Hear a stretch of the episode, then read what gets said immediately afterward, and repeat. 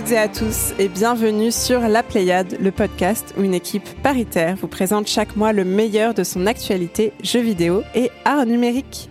Et voici tout de suite un nouvel épisode automnal, prêt à s'enrouler autour de vos oreilles comme un plaid tout chaud.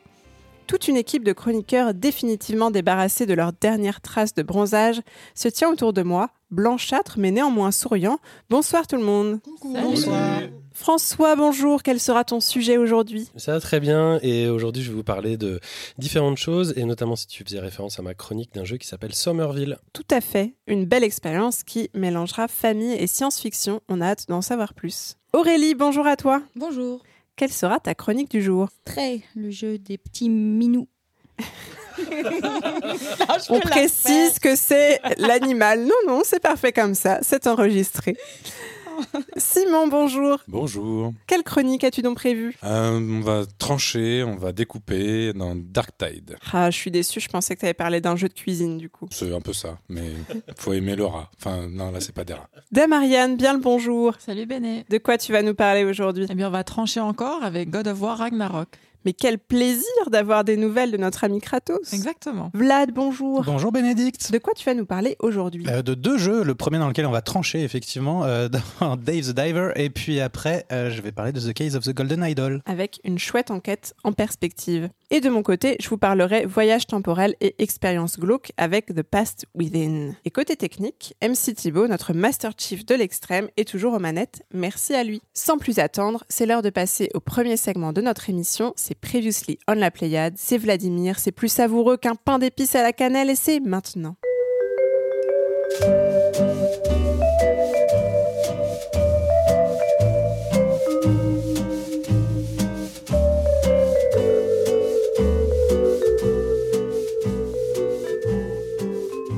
Et c'est pas super pain d'épices à la cannelle que Wilfried nous dit ce mois-ci. J'ai voulu tester Scorn, j'ai tenu 30 minutes. Effectivement, la référence visuelle est bien exploitée, mais je n'ai pas compris à quel moment cette proposition était un jeu.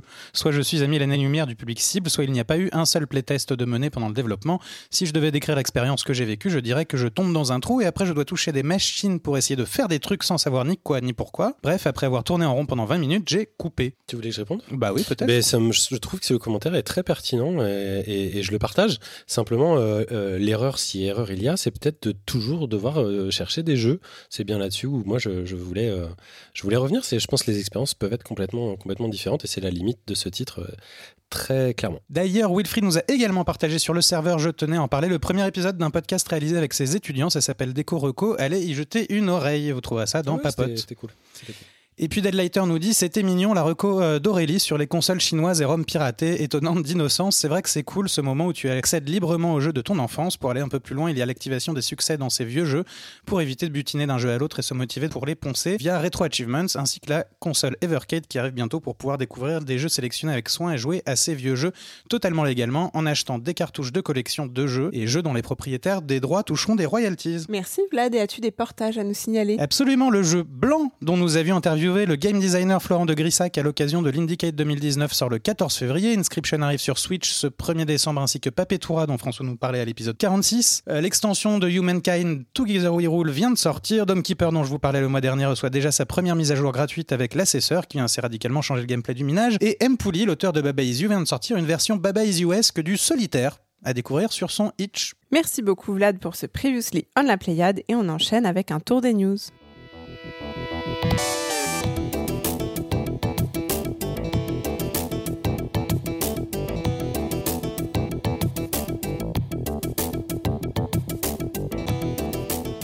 Ariane, tu avais des nouvelles de ton éditeur préféré pour commencer. Exactement. Ben, c'est une, petite nouvelle pour nous, mais une grande nouvelle en Asie. C'est Blizzard qui se sépare de NetEase pour la publication de ses titres en Chine.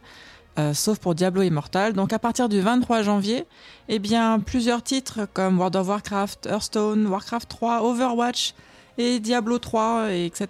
Ne, ben, on ne pourra plus y jouer. Donc euh, peut-être qu'ils trouveront un- un- une alternative, euh, peut-être avec Tencent en- qui s'occupe de Call of Duty mobile du côté d'Activision. Mais pour euh, voilà, c'est c'est c'est triste pour eux parce qu'ils ne pourront plus jouer à, à Dragonflight, la nouvelle extension de World of Warcraft. Vlad. Quand tu dis on ne pourra plus y jouer, on pourra plus y jouer en Chine. hein. Oui, exactement. Oui, oui, ça concerne les joueurs situés en Chine, tout à fait. Eh bien, merci Ariane pour cette nouvelle. Et François, de ton côté, tu voulais nous parler de Game Cult. Oui, bah, comme vous avez dû en entendre parler, euh, moi non plus, c'est pas une très très bonne nouvelle. On a appris le 17 novembre la démission de l'ensemble euh, de la rédaction du site de presse euh, JV euh, Game Cult, suite à de nouvelles conditions de travail qui avaient été présentées par leur nouveau propriétaire Reworld Media. Les journalistes avaient fait valoir leur clause de cession et ils ont finalement reçu une dispense d'activité et ont été poussés euh, vers la sortie euh, avant la date limite de leur contrat, ce qui est vraiment euh, la pire des façons de, de procéder. Moi, personnellement, Gamecult, euh, je suis fan depuis leur début. C'est l'un des, des derniers maillons du journalisme JV français. J'adorais notamment les, les anciens comme Trunks, euh, Boule à Poire, Showcast, Toon, et puis la Dream Team qui avait réussi à aligner l'un des anciens rédacteurs en chef, Yukishiro, avec Gotos, Exerve et puis, et puis euh, Nodus. Euh, peu importe les âges, c'est vraiment un, torrent de- de- d'inspiration. Et, euh, et la technique de, de, de, de leur nouveau propriétaire, c'est un peu une technique du bulldozer euh, sans âme. hein. C'est simple et c'est éprouvé. Ça consiste à racheter des magazines et des sites internet, le plus souvent à prix à prix bas et à capitaliser sur sur la sur leur notoriété et leur audience pour vendre de la pub en pack. Bref, c'est très très éloigné de- d'un média intéressant, j'ai envie de dire. Historiquement, le journalisme a toujours été euh, lié ou plutôt contraint de voisiner avec la publicité euh, euh, pour, euh, pour sa rentabilité. C'était d'ailleurs euh, euh, l'un des, sujets du, célèbre roman euh, Illusion perdue de, de Balzac, dont il y avait un chouette film qui a été tiré euh, il y a deux ans, je crois. Mais euh, la liberté de la presse, peu importe son sujet, c'est la liberté de la formation, en fait. C'est celle d'avoir le droit de savoir et de pas être manipulé. Et euh, moi, je trouve ça assez hallucinant que dans tout, que ce soit la presse généraliste ou ailleurs, il y a une crise de la presse, on, le sait, mais alors des, fake news, en fait, des, rachats euh, en force, euh, souvent par des, groupes de médias et des groupes commerciaux, et surtout du retour en mars de divers euh, propagandes à droite, à gauche, que ce soit mercantile ou non. Je trouve ça alarmant, en fait, qu'on se batte pas plus pour protéger cette presse euh, libre entre guillemets et, la financer en fait. Je trouve ça juste hyper grave. Et, rien que pour nous euh, c'est-à-dire euh, ici à la Pléiade où on parle de, jeux vidéo moins de critiques indépendantes sur le, sur le jeu c'est la promesse assurée d'un jeu vidéo à venir de, de moindre ambition en fait. Et tout le monde est là à faire l'autruche nous les premiers. Il y a moins de 15% des Français qui se disent prêts aujourd'hui à payer pour l'information qu'ils consomment et aujourd'hui, j'ai vu une news sur Twitter en même temps ce matin d'un mec qui disait l'écran publicitaire chez moi consomme plus que moi en termes d'électricité.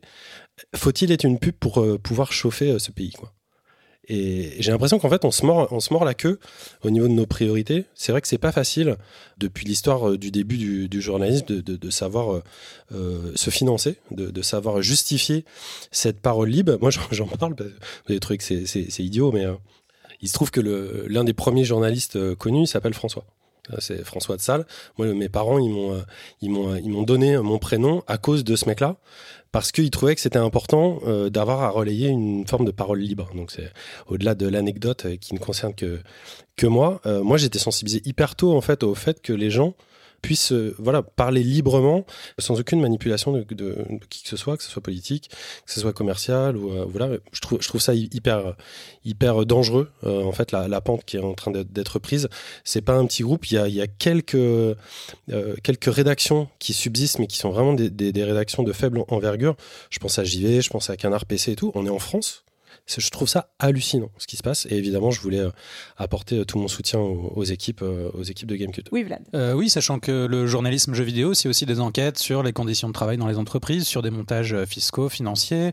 Euh, Gamecult, c'était aussi, il n'y a pas si longtemps, une grande enquête sur les écoles de jeux vidéo.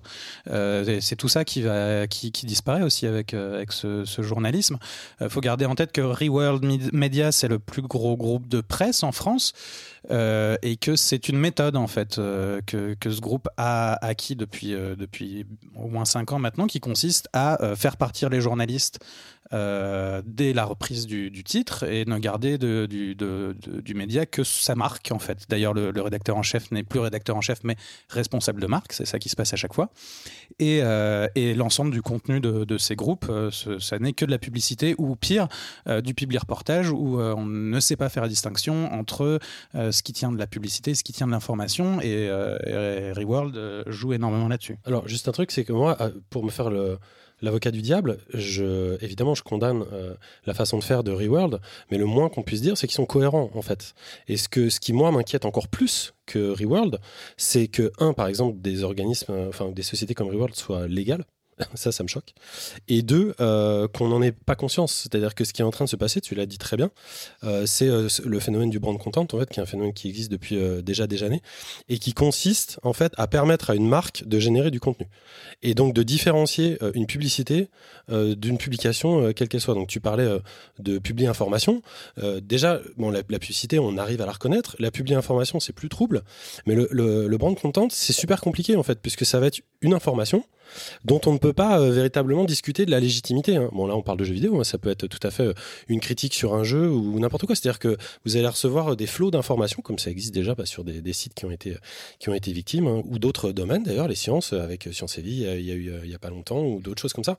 Il faut vraiment comprendre que quand une marque décide de faire un, un magazine ou se mettre à faire de la presse, et là on n'est plus un épiphénomène, c'est- en fait c'est tout ce qui se passe partout dans la presse en France, c'est uniquement pour créer une forme de publicité moins intrusive et plus appréciable par les consommateurs. C'est un service qui est gratuit, donc euh, le fameux adage notamment de Simon, euh, quand c'est gratuit, c'est vous le produit, qui ne permet qu'une seule chose, absolument pas de transmettre une information libre ou pertinente ou critique, mais uniquement d'ancrer une marque dans l'esprit du consommateur. C'est le seul but. Donc pour moi, ça va bien au-delà de faire juste de l'argent, en- entre guillemets, et de, ne pas être euh, éthiquement responsable, ce que je trouve dégueulasse, no- notamment en termes euh, social. Mais c'est aussi qu'est-ce que ça va faire sur la société, sur nos, esprits critiques à nous. C'est pour ça que je voulais revenir sur Gamecult, c'est que pour moi, je me sens peiné, non pas seulement pour la rédaction ou son historique ou son savoir-faire et tout ce que et son mérite, mais je me sens pe- peiné pour ce qui nous arrive à nous. Voilà, c'est là-dessus que je voulais, je voulais rebondir. Oui, oui, c'est pour ça que je tenais à vraiment à rappeler que c'est le premier groupe de presse euh, en France et qu'il faut s'en inquiéter énormément. Et, euh, et que cette méthode, qui est la même d'ailleurs que Bolloré a utilisée quand il a racheté Canal+, euh, iTélé, Europe 1, Paris Match maintenant, euh, c'est la même méthode qu'ils utilisent. Et euh, effectivement, on peut penser que c'est juste pour faire du fric et que finalement ça va pas plus loin que ça. En fait, c'est extrêmement dangereux à mon sens pour la société en général. Et euh, c'est pas anodin euh, d'ailleurs de, de, noter que Reworld, Reworld là va lancer un, un nouveau magazine qui s'appelle C'est Off, dont euh, la première couverture c'est sur Zemmour avec des interviews d'Alain Soral et de, et de Jean-Marie Le Pen à l'intérieur. Enfin, c'est il y a un truc de, qui est un truc cohérent quoi. C'est ces gens nous racontent une histoire et nous racontent une société et euh, on, on est la proie de ces sociétés prédatrices. Et pour euh, terminer la boucle et terminer ce que je voulais dire là-dessus, quand j'ai parlé de, de François de Sales, même historiquement, avant, il y avait déjà quelque chose. Comment on se transmettait l'information de village en village par des colporteurs. Et les colporteurs, pour moi, c'est Twitter, en fait. C'est les réseaux sociaux. C'est des mauvaises informations de piètre qualité, très très intéressantes, très bien montées, pour amener plein de gens autour de vous, donc vraiment à base de, grossièreté, de fake news, tout ce qui peut être le plus faux. Et c'est exactement, on est en train de revivre ce qui se passait, mais au Moyen Âge. Je trouve ça hallucinant. Merci à tous les deux pour cette news euh, franchement déprimante, mais j'espère que ça va faire réagir un petit peu sur le Discord. N'hésitez pas à nous donner euh, votre avis là-dessus. Et maintenant, c'est l'heure, Vlad, tu vas garder la parole puisque c'est ta preview. Euh, tu vas nous parler de Dave the Diver.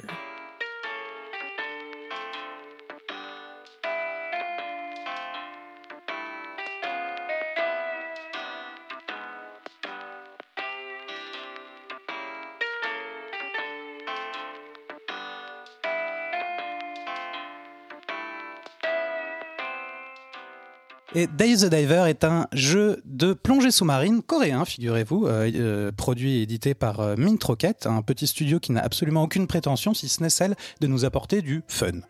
Euh, le principe de Dave the Diver, je vais le résumer assez rapidement. La journée, vous pêchez des poissons au fusil à pompe, et puis le soir, vous les servez en sushi. C'est très efficace.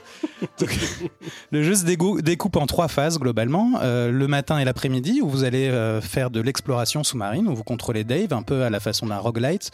Vous allez essayer de, de plonger de plus en plus profondément pour euh, découvrir et attraper euh, des poissons. Il y a des dizaines d'espèces de poissons différentes. Euh, et puis, une fois que vous remontez ce poisson, et ben le soir, euh, vous avez accès à votre restaurant, ou plutôt le restaurant de Bancho, votre maître sushi, avec qui vous allez composer des nouvelles recettes, essayer d'améliorer les précédentes, gérer vos employés, euh, faire la déco évidemment, et puis accueillir le public et le servir. Euh, c'est un jeu où vous avez des tas et des tas de choses à faire. C'est super bien, moi j'adore. Euh, vous allez récolter plein de, plein de, plein de, plein de choses sous l'eau, y compris des, artefacts d'une mystérieuse civilisation, parce qu'en plus il y a une histoire.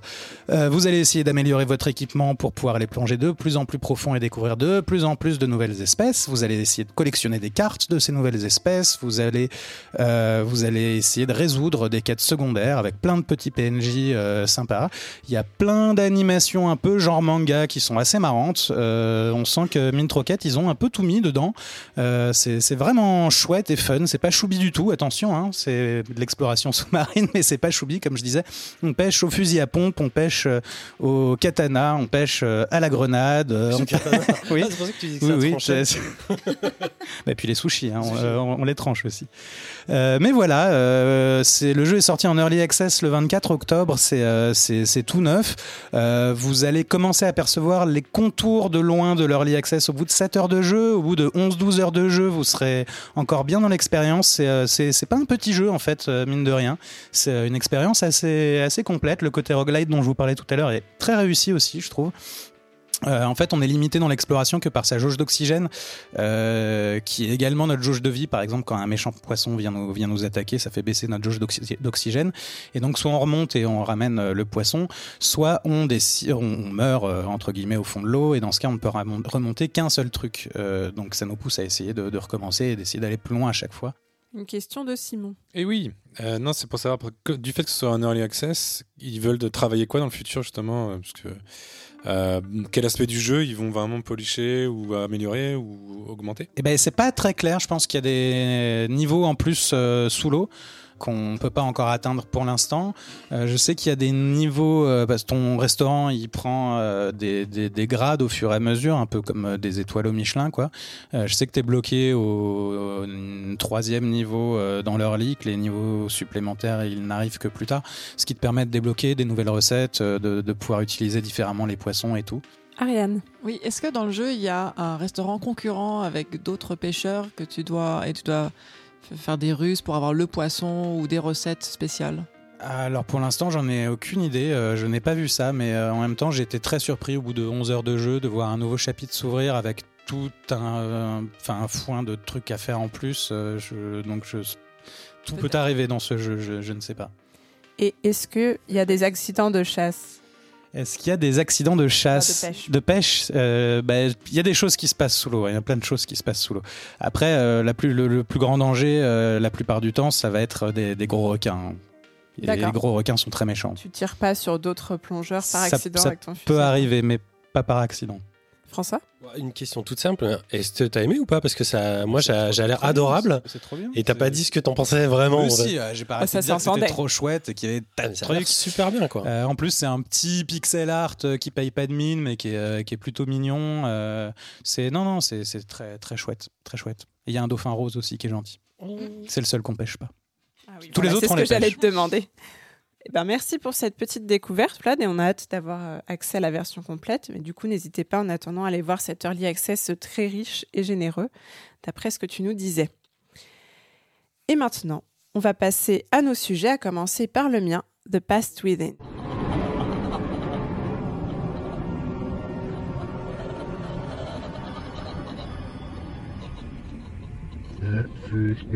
And the the and the.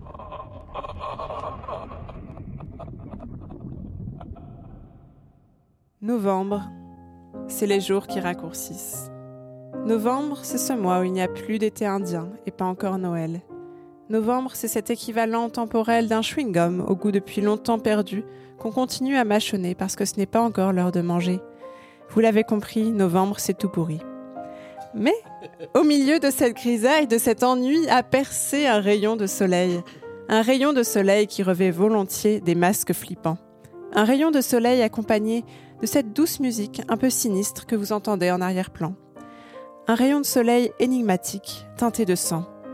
Un rayon de soleil qui a pour nom The Past Within, le dernier né du studio Rusty Lake. Si vous écoutez la Pléiade depuis longtemps, vous connaissez sans doute, chers auditeurs, mon amour pour ce studio et leur création, des jeux de pointer-cliquer en 2D délicieusement glauques dont beaucoup mettent en scène les histoires de familles tragiques et morbides de la dynastie Vanderboom, dans une ambiance directement inspirée de Twin Peaks. Je vous renvoie à l'interview que j'avais pu faire d'un des co-créateurs du studio, Robin Rass, disponible sur notre chaîne YouTube, ou encore à mes chroniques de certains de leurs jeux précédents dans les épisodes 11, 18, 24, 32 et 36 de la Pléiade. Ben voilà, je, je vous l'avais bien dit, hein, je suis fan de Rusty Lake, ça m'a fait un peu bizarre de recompter quand même le nombre d'épisodes où j'en avais parlé. La grande nouveauté de The Pass Within, leur dernière création en date dont je voulais vous parler aujourd'hui, c'est que c'est une expérience en coop. Jusqu'ici, le joueur était seul pour affronter les divers sacrifices, âmes corrompues et mutations terribles de Rusty Lake. Et à présent, joie Vous pouvez découvrir ce fantastique univers à deux. Et c'est ce que j'ai fait avec notre cher Simon, qui, je l'espère, apportera son grain de sel à cette chronique. Oh oui Dans The Past Within, donc, on retrouve des protagonistes de la fameuse famille Vanderboom dont je vous parlais un peu plus tôt. Rose et son père Albert.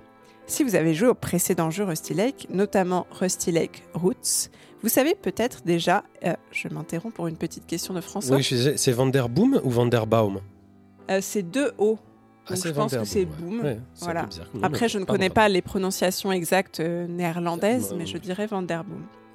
Donc, euh, si vous avez déjà joué à Rusty Lake Roots, vous savez déjà peut-être qu'Albert, c'est le plus dark de toute la famille Vanderboom. Et on parle d'une famille dont plusieurs membres ont déjà goûté au moins une fois du sang et de la chair humaine. Donc je vous laisse imaginer le potentiel du petit Albert. Mais dans The Pass Within, désolé pour le spoil, Albert est mort. Dans son cercueil. Pas de spoil, ici, parce que vous le savez dès le début du jeu. Vous verrez qu'il trouve quand même le moyen d'être bien présent tout au long de l'expérience, mais le personnage principal de The Pass Within reste Rose, sa fille. Je vous renvoie d'ailleurs à nouveau à Rusty Lake Roots si vous voulez en savoir un peu plus sur la conception de Rose. C'est une histoire qui vaut le détour. Mais il n'est pas du tout nécessaire de connaître ces détails pour jouer au jeu. C'est là tout le charme de Rusty Lake, diffusé dans le désordre, plein de petits morceaux d'histoire étranges et angoissantes, en laissant le soin aux joueurs d'en reconstituer la trame, ou de se laisser tout simplement bercer par le doux sentiment de malaise qui en émane. Bref, revenons à Rose et à The Pass Within. Les joueurs vont pouvoir incarner ce personnage à deux époques. L'un la joue dans le passé et l'autre dans le futur, en simultané. Chacune des versions de Rose va devoir interagir avec l'autre pour résoudre les énigmes de la pièce dans laquelle elle se trouve et exécuter les dernières volontés de son père. Comment ça se passe exactement? Les deux joueurs doivent pouvoir communiquer à l'oral pour l'expérience. Au début du jeu, chacun choisit s'il veut jouer soit dans le passé, soit dans le futur, puis se retrouve projeté dans la temporalité sélectionnée et doit ensuite décrire assez précisément son environnement à l'autre joueur et vice-versa parce que chacun détient, dans la pièce où il se trouve, la clé de certaines énigmes de l'autre. Et toute la beauté du truc, c'est que les joueurs n'ont pas besoin de jouer en ligne. Euh, la connexion web n'est nécessaire que si vous voulez communiquer à distance par appel Internet, mais vous pouvez aussi être dans la même pièce avec des ordis différents ou vous appeler euh, avec un bon vieux téléphone. Les deux parties du jeu, passé et futur, ont été conçues de telle sorte qu'elles peuvent interagir mais sans être reliées directement. Donc un exemple simple euh, du début du jeu. Euh, je suis la rose du futur, j'ai accès à un ordinateur, je dois renseigner la date exacte à laquelle se trouve mon moi du passé, donc en l'occurrence Simon, pour certifier à l'ordinateur que je suis en connexion avec elle. Simon, alors qu'est-ce qu'il fait? Il est dans la pièce du passé, il trouve une lettre avec une date, 1926, il me communique cette date à l'oral, je la tape dans l'ordinateur qui confirme ma connexion avec le passé et qui enchaîne avec les euh, prochaines énigmes. Cette interaction, elle est assez banale, mais certaines par la suite seront bien plus excitantes que ça. Euh, vous trouverez peu à peu le moyen de vous envoyer carrément des objets d'une temporalité à l'autre, voire peut-être de la matière organique, mais je n'en dirai pas plus pour ne pas vous spoiler. Les énigmes à résoudre ainsi en dialogue permanent portent bien sûr toujours la patte Rusty Lake. C'est des apparitions dérangeantes, des mutilations, des tableaux flippants. Aucun des deux joueurs n'est en reste, chacun reçoit sa dose de malaise et doit trouver le meilleur moyen de la décrire à son partenaire. C'était très drôle d'avoir les réactions de Simon en direct, par exemple, il chantait ou il criait C'est immonde ou Il y a du sang partout plus d'une fois. Autre nouveauté de Pass Within, le jeu introduit dans l'univers Rusty Lake de la 3D isométrique, cette simulation de 3D avec de la technologie 2D. Elle est utilisée alternativement dans le futur et dans le passé pour permettre aux joueurs de manipuler des cubes. Le cube, c'est un élément symbolique central de Rusty Lake, mais il devient ici une véritable petite escape room à lui tout seul avec beaucoup de bonnes idées dans ses mécaniques d'utilisation. Les deux joueurs peuvent donc tantôt se focaliser sur cet objet, tantôt explorer la pièce où ils sont pour une expérience narrative et ludique hyper fluide. On a rencontré très peu de blocages euh, avec Simon dans le jeu, tout s'enchaînait plutôt bien et on l'a même refait en inversant les rôles. Je vous conseille vivement de faire ça, ça vous permettra de tester un autre environnement et de débloquer des nouveaux succès pour les plus complétistes d'entre vous. Euh, pour rassembler un peu nos moutons euh, pour la dernière partie de cette chronique et avant de laisser la parole à Simon, et pour résumer le tout, The Pass Within, c'est encore une réussite du studio Rusty Lake, à mon avis. Euh, pas la plus fournie au niveau narratif, mais certainement la plus aboutie au niveau gameplay. J'ai retrouvé l'ambiance et les mécaniques qui me charment à chaque fois, mais c'était un plaisir de jeu décuplé de pouvoir les partager en simultané avec un autre joueur. Ça exalte encore davantage le côté escape game du jeu et permet de ne pas rager tout seul sur des énigmes trop complexes. C'était un bonheur de retrouver les Vanderboom et leurs histoires de famille glauques à souhait, et j'avais l'impression de présenter des vieux amis à Simon. Euh, J'espère d'ailleurs qu'il n'a pas été trop traumatisé. Je vais lui laisser la parole maintenant pour qu'il nous dise ce qu'il a pensé de cette expérience. Oui, oui. euh, ben, non, mais déjà, c'est très dur de passer après tes chroniques, hein, Béné, faut que tu le saches. Euh, mais euh, moi, j'ai trouvé ça extrêmement brillant. Euh, un- je m'attendais à euh, quelque chose d'un peu plus euh, traditionnel, on va dire, sur le escape game, parce que c'est un escape game. Euh, comme on en a fait beaucoup, je m'attendais à. Et puis j'en ai fait quand même pas mal avec Vlad aussi, euh, même du, escape game en coop. Et euh, non, non, c'est génial. Euh, autant des énigmes que de l'ambiance. C'est dégueulasse, hein, il faut le dire. C'est pas donné à toutes les. Enfin, faut pas donner ça à un gamin. hein, C'est quand même assez dérangeant. C'est dérangeant, mais sans que le graphisme soit réellement choquant. Ça reste un graphisme assez simple. Ouais, ouais, ouais. Oui, non, le graphisme est joli, mais il y a quand même des moments un peu horrifiques. Il y a des moments un peu sales. Je sais pas si on va dire qu'il y a des viscères, mais il y a quasiment des viscères. si on peut Il y a prendre, de ça. Voilà. Il y a de la chair bubonique. Et la chair bubonique, exactement. Non, mais j'ai adoré l'expérience et c'est très convivial en fait. C'est ça qui est, euh, c'est important aussi dans, comme ils avaient fait des- que des jeux très solo jusqu'ici, euh, il y avait quand même un challenge à ce que l'expérience reste conviviale et nous on s'est, super marré quoi.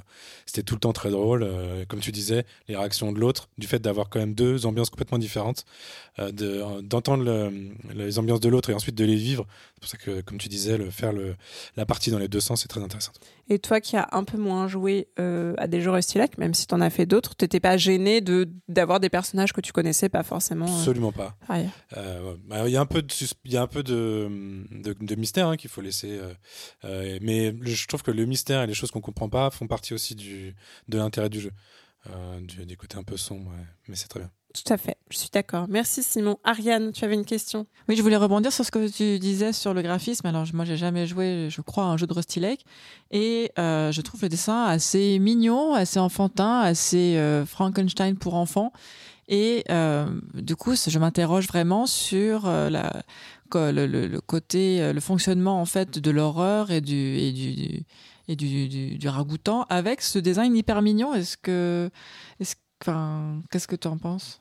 C'est ça qui est intéressant en fait justement des fois c'est le, contraste entre un- ce que je disais un dessin assez simple et, euh, et des parties un petit peu plus violentes, un peu plus gore. Alors je vais ess- essayer de trouver un exemple qui est pas dans ce jeu-là, qui est dans un précédent pour pas spoiler celui-ci. Mais par exemple il y avait, je crois que c'était dans Rusty Lake euh, Paradise, un moment où on donnait du sang à quelqu'un à boire et il se transformait en mouche géante et il allait euh, pomper le sang dans le cou d'autres personnes. La mouche géante est assez simpliste, le, le gobelet de sang aussi, mais du coup, tout le, c'est le contraste qui fait le charme du truc. Et il y a une musique qui est assez euh, lancinante, assez euh, sinistre derrière. Et parfois, on a des mini jumpscares.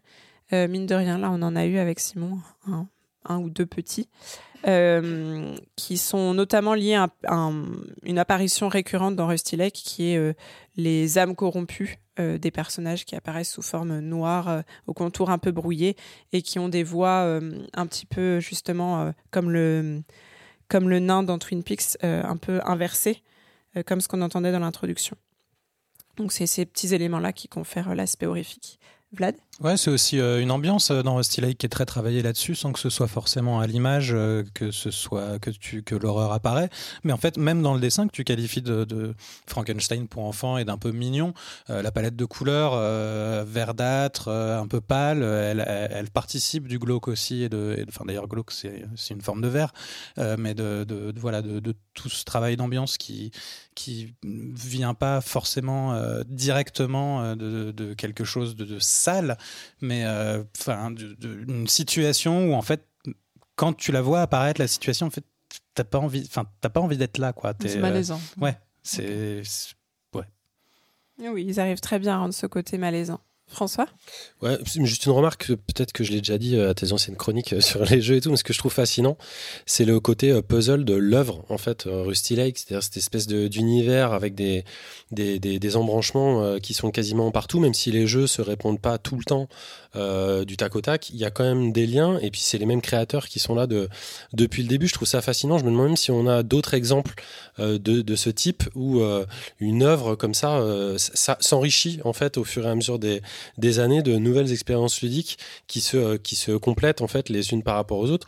Je prends exemple le jeu dont vous parlez aujourd'hui. On n'avait jamais fait de Rusty Lake en, en coop à ce niveau jusqu'à maintenant. Donc on pourrait imaginer, bah, ils vont continuer encore dans l'univers à rajouter des, des pierres à leur édifice. Je trouve ça, je trouve ça vraiment fascinant. Oui, j'ai vraiment hâte de voir ce qu'ils vont faire plus tard parce qu'effectivement, là, ils ont fait un jeu en coop. Peut-être qu'effectivement, à un moment, ils proposeront une expérience en ligne, un une, expérience en VR, qui peut le dire. Peut-être sera l'occasion de J'aurais pas été jusque-là, mais voilà. Mais oui, c'est vraiment un univers euh, narratif très riche. C'est pour ça aussi que j'ai cette fidélité-là. C'est comme euh, c'est un rendez-vous maintenant. Et puis je me dis-. Je me dis, une joueuse aujourd'hui ou un joueur qui les, qui les connaît pas et qui les découvre et qui apprécie le jeu autant que vous, bah, c'est aussi une occasion de plonger dans, dans tout ce qu'ils ont fait dans le passé et tout ça. Donc je trouve ça vraiment, euh, vraiment intéressant, la manière dont ils procèdent. J'en profite d'ailleurs pour repréciser qu'ils ont une grande partie de leurs jeux qui sont gratuits. En En fait, plus, en ouais. gros, il y a euh, dans Rusty Lake, il y a 4-5 jeux premium comme celui-ci qui coûte pas très cher, hein, qui coûte, euh, je sais plus, euh, 6 euros maximum, entre 3 et 6 euros. Et plein de petits jeux qui s'appellent les Cubes- Cubiscape, qui sont eux euh, gratuits, qui durent un petit peu moins de temps, mais qui vous permettent de vous rendre compte euh, un peu de la vibe de l'univers pour voir si vous aimez ou pas. Euh, je rappelle un peu les infos sur ce jeu là aussi. Donc le titre c'est The Past Within, un jeu du studio Rusty Lake. Il est disponible sur PC et Mac euh, à prix euh, réduit pour l'instant et je crois que plein tarif ça reste pas très cher. Euh, attention, les deux joueurs doivent télécharger le jeu pour jouer. Et si vous ne trouvez pas de partenaire, le studio met en relation des joueurs sur son Discord, qui est très sympa. C'est une communauté très sympa. Donc allez jeter un œil si vous voulez trouver quelqu'un ou sur notre propre Discord Oui, aussi. pourquoi pas Euh, on va continuer maintenant avec François et un jeu sous le signe de l'aventure et des invasions aliens. Tu vas nous parler de Somerville.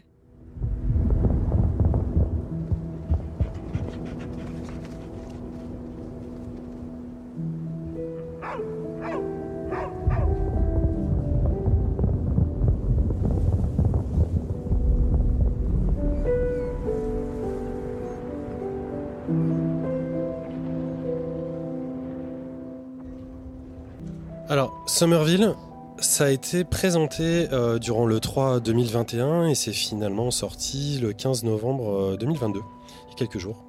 Euh, me concernant, il y avait une grosse attente et une curiosité pour ce premier jeu en fait issu du divorce des deux cofondateurs du studio euh, danois euh, célèbre Playdead qui avaient conçu Limbo et le fabuleux Inside. Euh, donc c'était Dino Patti et Art Jensen qui était euh, lui un ancien directeur artistique de IO Interactive. Euh, du coup, Patty et son nouveau euh, studio anglais euh, Jumpship produit donc, mais c'est euh, le britannique Chris Olsen qui est cette fois au scénario et à la direction.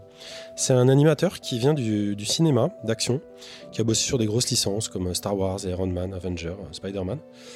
Et l'idée et l'univers du jeu viennent complètement de, lui, en fait. Je reviendrai plus tard sur certaines de ses références, qui l'ornent notamment beaucoup du côté du cinéma de Steven Spielberg. Il y a aussi le célèbre illustrateur Ian McKee, qui avait travaillé sur les concepts euh, art pour Rockstar ou DreamWorks, peut-être Ready Player One. Enfin, c'est un mec que je suis aussi euh, depuis très longtemps. Bref, c'est une, une chouette équipe. Euh, L'histoire de cette ville soleil, quoi, Somerville, sera pas forcément des plus lumineuses. Ça se déroule de, de nos jours, a priori, dans une petite ville, et on va accompagner durant 14 chapitres un homme qui, après une catastrophe, va tenter de retrouver sa famille. Et pour vous résumer le jeu en une phrase, C'est un peu la guerre des mondes qui rencontre Virginia. Ça aurait pu aussi être un jeu de Kojima, fait par euh, le studio The Chinese Room dont je vous avais parlé, déjà qui avait fait le jeu euh, Little Orpheus, que j'avais streamé à l'époque où on a essayé de streamer. N'hésitez d'ailleurs pas à nous envoyer vos encouragements si vous voulez qu'on s'y remette. Bref. Euh, Somerville, en tout bon cinématique platformer qui se respecte, euh, le jeu affiche ses ambitions et un sens de la cinématographie évident dès sa magnifique introduction. Euh, c'est une, vraie leçon de, générique. Euh, cependant, pour ma première interaction, c'est un dur retour réalité qui m'attendait. J'ai dû attendre 30 secondes avant de comprendre que la hitbox du chien n'était pas super bien calibrée. Il y a un picto d'une touche A qui s'affichait en gros, mais rien fonctionnait. Euh, D'autant plus que euh, la façon d'interagir avec les éléments, euh, c'était juste le tutoriel, ça se passe pas du tout de la même façon par la suite.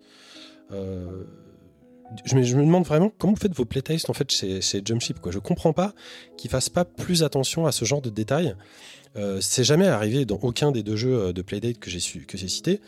Ils savaient qu'ils allaient être attendus sur ce genre de choses simples. Au début d'un jeu, la fluidité c'est essentiel. Sans passer, c'est souvent fatal. C'est comme sur scène en fait ou en soirée, vous soignez votre entrée, vous soignez votre sortie, quitte à faire n'importe quoi entre les deux. Mais bon, le jeu, il est vraiment, vraiment, vraiment, vraiment joli et l'ambiance est saisissante. Du coup, on avance dans les tableaux et dans l'histoire.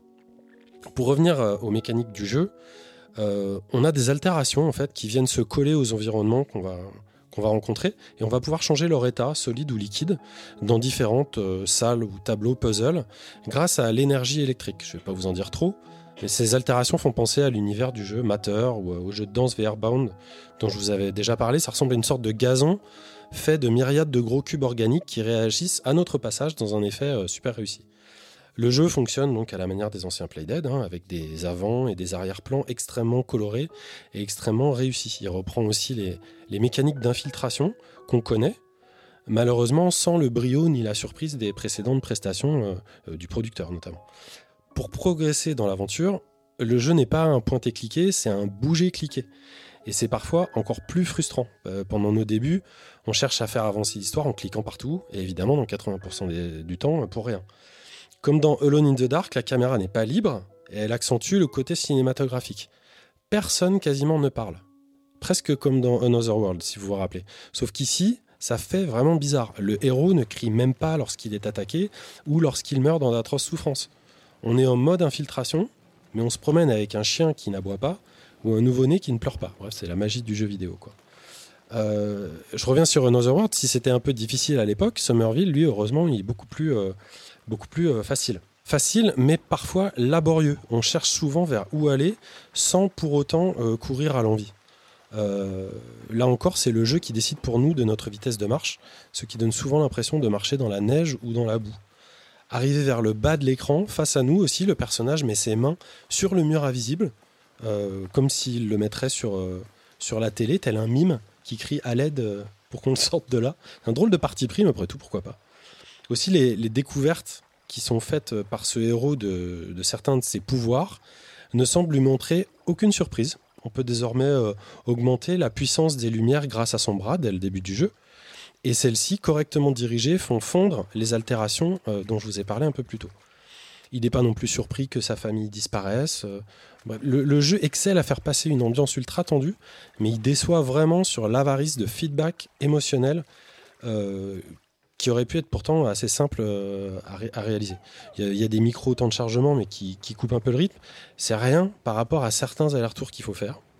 Depuis le temps, moi, je trouve qu'il devrait y avoir une loi dans les cinématiques platformers pour ne pas avoir à devoir refaire tous les trucs relous juste avant le moment où on s'est planté et de redémarrer le jeu. Il y a quelques vilains bugs de collision, pas très graves. Le son, lui, euh, je passe rapidement dessus, je sais pas si vous l'entendez derrière, il est assez parfait. Il réalise euh, pour moi au moins 50% de l'intérêt du jeu. La musique a été concomposée d'ailleurs par un Français, Dominique Charpentier, et un Italien, ah bah, bah, il faut que vous mettiez pour la prononciation, les italienophiles, Matteo Cercone. En tout cas, ça, ça prend à ces, à ces deux personnes, c'est vraiment du tout bon. Le scrolling a lui parfois quelques hoquets. Ça n'a rien de rédhibitoire, mais c'est intrigant en utilisant ce genre de graphisme simplifié et en le jouant sur la console soi-disant la plus puissante du monde. On libère parfois des petits cubes lumineux qui sont très très mignons, mais j'ai toujours pas compris à quoi ça servait. ils s'avéreront finalement juste quelques petits easter eggs qui ne servent a priori à rien de plus que de récompenser euh, l'exploration. Et c'est un peu dommage tellement leurs animations sont, sont réussies et attachantes. Ça manque pour moi en fait de, de plein de petites animations euh, contextuelles. Le, jeu n'offre pas en fait les actions réflexes qui semblent évidents quand on y joue. Par exemple, on, est un moment face à une télévision qui reste allumée, ben on peut pas l'éteindre. On ne sait pas pourquoi. Il n'y a aucun intérêt. Ça aurait coûté rien de faire une animation pour pouvoir l'éteindre. Quand on découvre euh, une, une salle de concert géant complètement abandonnée, on est invité à monter sur scène où il y a des instruments. Ben, on ne peut pas interagir avec les instruments, on ne peut pas jouer de batterie ou, appuyer sur une touche de piano. Il y a une explosion, on a envie de prendre son enfant euh, dans ses bras, ben, on ne peut pas. Euh, quand il y a un objet ultra dangereux qui arrive devant nous, ben, on peut le toucher sans même euh, prendre garde. C'est tout ce genre d'attention qui, je crois, aurait vraiment pu participer à augmenter l'empathie pour les, pour les personnages et à rendre tout ça, en tout cas, plus crédible. Il y a, beaucoup d'efforts qui ont été déployés, par contre, pour pas grand-chose. Par exemple, notre chien, il nous suit presque partout, il est mignon, et son pathfinding, enfin son, sais pas si vous voyez ce que c'est le pathfinding, mais son, chemin virtuel fonctionne super bien, mais euh, il y a quasiment aucune interaction avec lui. Autre exemple, euh, il y a une couverture qui est lâchée par terre. Quand vous marchez dessus, elle s'aplatit en plusieurs points ultra détaillés, c'est vraiment génial, mais euh, ça sert à rien. Euh, à croire qu'on est, quasiment dans un mini syndrome à la Last of Us 2, en fait. Euh, je sais pas si vous vous souvenez. Euh, dernier exemple, on passe dans, une usine euh, à travers un rideau de plastique translucide, comme ça, dans une porte. Et ben, la déformation gérée dans le plastique, elle est différente entre chaque bandeau du rideau. C'est magnifiquement inutile. Alors qu'on vient de traverser deux secondes avant un personnage de part en part du fait du vilain bug de collision dont je vous ai déjà parlé. Pourtant, le, jeu, il est vraiment, vraiment pas exemple de qualité. Dès le début, on se rend compte euh, de références à des, grands titres comme Ico, notamment dans les animations, puis dans d'autres animations, puis dans certains décors particuliers, jusqu'à un hommage qui est, vraiment très clair à Ueda. Et c'est euh, c'est effectivement une grosse inspi avouée du studio. Après, j'ai regardé le- les devlogs et c'était dans leur truc. Et surtout, il y a cette ambiance qui est tout au long du jeu, qui est vraiment qui est, poignante, qui est chaotique, qui est détaillée. De ce point de vue, euh, vraiment, vous en aurez pour, votre argent.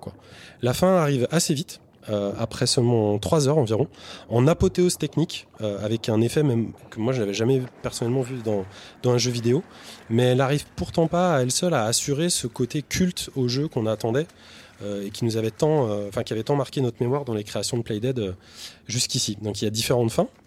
Euh, J'ai d'ailleurs pas vraiment compris comment toutes les activer, euh, probablement avec des collectibles ou des codes euh, durant la, dernière énigme. Vous, me direz sur notre Discord. Personnellement, j'en ai quand même eu trois différentes. Ce sera donc à vous de voir si vous voulez plonger dans ce petit voyage post-apocalyptique qui ne demande pas de charme ni d'ambition, mais qui oublie l'essentiel pour moi en optant pour des choix vraiment peu opportuns. Ça me permet de rappeler la jeunesse et la différence du studio Jumpship, que je garde quand même dans ma liste euh, des studios à suivre. Inside est sorti euh, il y a déjà, bah, ça fait plus de 6 ans euh, maintenant, je crois. J'imagine donc qu'il reste plus trop longtemps avant de me prendre une claque bien méritée, laquelle devrait être, j'espère, beaucoup plus forte que ce très respectable mais néanmoins oubliable Somerville. Ça tourne pour l'instant sur PC et Xbox. Il est accessible depuis votre Game Pass payant le cas échéant. Ariane. Oui, en fait, euh, donc j'écoute ta chronique et je vois que tu as terminé le jeu, mais j'ai l'impression que, que tu t'es quand même un peu ennuyé. Est-ce que quand on joue au jeu, on, on, on, on perd pas un petit peu d'intérêt à un moment donné, on se force à, à continuer ou quelque Alors, chose comme ça? C'est difficile de répondre pour les joueuses ou les joueurs qui vont, qui vont le faire, mais euh, pour moi, oui, il y a plein de moments où j'ai décroché, et au niveau des, des mécaniques du jeu, c'est parce qu'en fait, il y a plein de moments qui sont, comme je l'ai dit dès le début, pas fluides. Il y a plein de moments où on bloque sur des puzzles qui sont idiots et qui n'ont pas d'intérêt. Cliquer sur 90 espaces où il se passe rien, ce n'est pas intéressant si on n'est pas maintenu par, euh, par quelque chose. Là, le jeu te chope uniquement par son ambiance. Ce qui est déjà énorme, hein, parce qu'il est, il est assez inattaquable d'un point de vue visuel. Mais euh, bah, le visuel fait pas, fait pas tout un jeu, hein, même si j'ai dit la- la- la- l'inverse sur Scorn euh, le mois dernier. Merci François pour cette découverte mi-figue, mi-raisin. Et euh, Aurélie, on continue avec ta chronique Stray et les déboires d'un petit chaton trop mignon.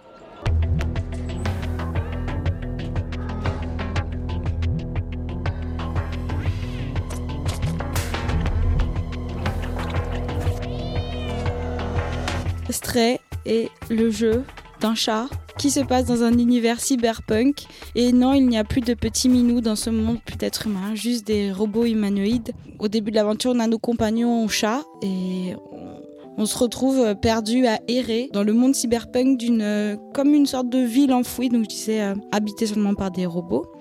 Et il va chercher euh, désespérément à rejoindre la surface. La réalisation est plutôt incroyable, je veux dire. Il a été développé par un studio euh, d'Ubisoft, un studio français qui s'appelle euh, Blue 12 Studio. Euh, les deux cofondateurs sont des anciens euh, d'Ubisoft, dont un qui est graphiste 3D. Le jeu a été développé dès 2016, donc il y a eu beaucoup d'années de développement. Et euh, il y a vraiment une, une recherche artistique sur, enfin une DA qui a été très recherchée autant sur le sound design que les décors. Et une vraie réussite en tout cas en termes d'univers. Euh, je lisais qu'ils se sont inspirés de, je sais pas si vous connaissez, Kowloon City à Hong Kong, une de leurs sources d'inspiration. Ils citaient aussi Blade Runner. Et moi je notais que je trouvais un peu Ghost in the Shell dans le, les couleurs très flashy, violet, rose, bleu, jaune, euh, très fluo. Au début je ne pensais pas à ça, mais l'univers est parfois un peu angoissant, le fait d'être tout le temps sans la lumière du jour.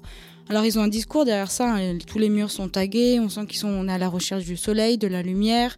Euh, Il y a plus d'humains, il y a que des robots. On sent qu'ils sont perdus dans leurs tâches qui n'ont plus aucun sens.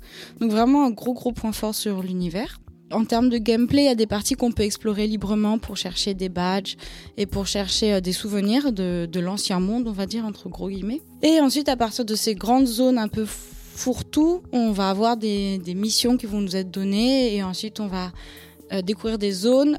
Là, ce sera plus une ligne droite dans cette zone avec vraiment un côté très, euh, je dirais plus plateforme. On passe vraiment là dans un côté un peu plateforme avec euh, des énigmes à résoudre et puis euh, comme ça, donc euh, explorer l'univers, aller de personnages euh, Android à personnages Android qui vont nous donner de mission en mission euh, différents moyens de rejoindre la surface. J'ai trouvé qu'il y avait aussi une euh, grosse réussite en termes de petites astuces de jeu. Je dirais que le, le jeu à chaque fois il nous, emporte euh, soit par des petites nouvelles mécaniques de gameplay, soit par, une course poursuite ou euh, même la musique. Des fois on a des petits bonus de musique. Le jeu est assez silencieux en général. Puis des fois on a ces petites musiques qui arrivent là qui, qui vont un peu colorer le jeu, qui sont très agréables. Peut-être un peu plus déçu par le scénario parce que je sais quand, enfin là c'est très personnel, mais à un moment donné j'ai un peu décroché. J'avais juste, euh, enfin j'ai juste en tout cas envie d'aller euh, en haut et de vite partir de ce monde un peu trop sombre. Et j'ai oublié de préciser, le, chat n'est pas seul, il a un, robot euh, collé dans son dos, une sorte de, drone qui peut se détacher et aussi accomplir des missions. Et je préférais le début du jeu où il n'y avait pas ce drone, comme si on perdait un peu le côté jeu de chat. Le studio, il y a eu entre 18 et 28 personnes qui ont travaillé sur le jeu, en moyenne. Mais il y avait deux chats dans le studio. Un chat qu'ils ont adopté en cours de production et euh, un des chats du développeur qui a vraiment aidé pour euh, l'animation. Et le jeu est vraiment bourré de petites... euh, de petits moments cute, le, le chat qui se met en boule, qui se met à ronronner, qui caresse un robot, euh, le fait qu'il fasse sa toilette si on arrête de jouer avec lui. Il y a vraiment des trucs un peu très, très touchants. Je pense qu'ils ont voulu le rendre grand public. Ariane, t'avais une question? Ah oui, en fait, j'ai joué un petit peu à Stray, donc euh, pas très longtemps parce que je me rendu extrêmement malade, comme d'habitude. Et en fait, euh, moi, j'avais euh, ce qui m'avait fait un peu aussi bloquer, enfin, qui m'avait bloqué un peu sur le jeu, c'est alors l'environnement est très joli, l'ambiance est vraiment réussie, mais en fait, quand tu démarres le jeu, tu as tous les petits chatons et le chat, et je les ai trouvés vraiment mal faits. En fait, je m'attendais pas à un rendu aussi, euh, aussi, enfin, de, de, de près, aussi old school. Je m'attendais vraiment à un chat magnifique comme on voit maintenant dans les, vid- dans les jeux vidéo. Tu veux dire dans sa texture ou dans ses la animations texture, euh, vraiment le close-up, et puis il bouge un peu co- comme un robot, c'est comme s'il n'avait pas beaucoup de mouvement. Et, euh, et du coup, je me suis dit, waouh, mais en fait, il est moche le chat, Euh, sans être méchante, hein, mais vraiment, ça m'a fait, ça m'a fait un peu mal au cœur. Et, et quand il bouge, quand on le voit de loin, ça va, mais vraiment, dès le début, en plus, il y a des close-up où il faut se coucher à côté d'un autre chat, et là, tu vois vraiment tous les défauts, les petits. Et ça je trouve ça un peu triste. Simon Ouais, je, par- en fait, j'ai j'ai joué un peu aussi euh, chez Vlad, mais il, il est pas au courant. Euh, et, euh, et vraiment, pareil, j'ai entendu que c'était magnifique. Alors, c'est vrai que les, les décors sont magnifiques, mais les le chat, je Alors, pas du tout euh, accroché en gros à. Alors c'est marrant parce qu'au début du jeu, il y avait effectivement ces gros plans sur lui et sa petite famille, enfin c'est pas trop. Et pareil, j'étais là, ça transperce les autres chats, oh, c'est quoi ces poils mal foutus, oh quand griffe l'arbre, on comprend pas qui griffe. J'étais assez sévère là-dessus. Et c'est vrai que quand on est en train de zoomer en gros plan, il y a plein de défauts. Pareil, on peut passer, on peut passer à travers les robots et tout. Et pourtant, je trouve que le jeu, il a eu plein de petites astuces, plein de petits moments où euh, on retrouve un peu ce côté chat. euh, quand il se met à, je sais pas, à, se à faire le dos rond et puis à, se frotter à un robot, l'animation, j'ai vraiment l'impression d'avoir un- un chat, quoi. C'est, je me suis dit, ils ont quand même euh, bien géré le truc. Alors oui, on sent que c'est plein de petites magouilles, plein de petits défauts. Moi, ils m'ont pas gêné. Et euh, pourtant, au début, j'étais critique et je pense qu'après, j'ai oublié ça et je suis passée à autre chose. J'étais beaucoup moins en mode zoom euh, et j'étais plus dans, dans l'aventure et, et l'univers. J'ai pas l'impression que tu l'aies dit, euh, et peut-être que ça spoil, mais pourquoi est-ce qu'il se retrouve le seul être vivant au milieu d'une cité de robots? C'est pas le seul. Si. Il y a d'autres animaux Non, non, non, non, il y n'y a a pas d'autres de. Je crois qu'il y avait d'autres chats. Non, en gros, Alors le a début, de le début de l'aventure, il est avec euh, ses copains chats, je sais pas si sa famille. Et on a ce petit moment un peu jovial avec de la végétation, de la nature. Et d'un seul coup, il y a une- quelque chose qui fait qu'il tombe, qu'il se retrouve en, en bas, tout en bas, il peut plus remonter. Et pas ses autres copains chats. Au sommet, il y a plus de vie, etc. Ah oui, j'ai presque préféré le début du jeu. Et j'aurais voulu plus rapidement retourner en haut. Parce que le début du jeu, c'est plein de végétation. On est là, on gambade. On... Il y a ce côté un peu euphorique. euh, c'est beaucoup plus luxuriant et apaisant. Et d'un seul coup, on, tombe, mais vraiment très bas, loin de tous nos copains chats. Et on se retrouve avec un robot qui se colle à notre dos, à devoir euh, trouver un, moyen de revenir là d'où on vient, en fait. On est vraiment euh, seul euh, être vivant et on n'a plus ce côté euh, la nature, le soleil, euh, la lumière. C'est comme si tu tombais d'un jeu de François pour arriver dans un jeu d'Ariane, presque. Presque. Ça dépend des jeux d'arrêt. Après, il, il est très coloré. Il y a des petits moments un peu d'épiphanie. On tombe sur des décors euh, euh, poétiques. Et puis, à l'inverse, des fois, des moments où on tombe sur des décors un peu plus glauques, un peu plus oppressants. Question de Vlad. Oui, parce que du coup, j'y ai joué aussi un petit peu hein, sur ma console, la mienne. Il y a que moi qui n'ai pas joué un petit peu. Ah non. Euh, et j'ai trouvé effectivement ce que tu disais sur les animations du chat euh, très très réussi et très très touchante. En revanche, euh, sur tout le début du jeu, l'expérience est très dirigée. Euh, j'ai trou- enfin j'ai trouvé ça super pénible en fait parce que t'as très peu de choses à faire. T'as- C'est juste tu vas tout droit et puis tu Ouais. sautes. euh, T'as même pas besoin de réfléchir quoi. Tu fais juste tout droit, sauter, sauter, sauter, sauter et puis t'arrives finalement quelque part de toute façon. Ouais, bah, le, le- le jeu, c'est ça. C'est des zones centrales avec ensuite des chemins dirigés. Tu retournes dans ta zone centrale que tu fouilles et tu fais un chemin Ouais, dirigé. c'est ça. Euh, oui, alors oui, c'est pas du tout un jeu d'exploration où on va fouiller et, et tout est très euh, scénarisé, scripté. Ça, Ouais, j'avais un peu l'espoir euh, d'un gameplay à la It Takes Two finalement, mais en solo euh, avec ce chat et euh, ça n'est jamais arrivé quoi.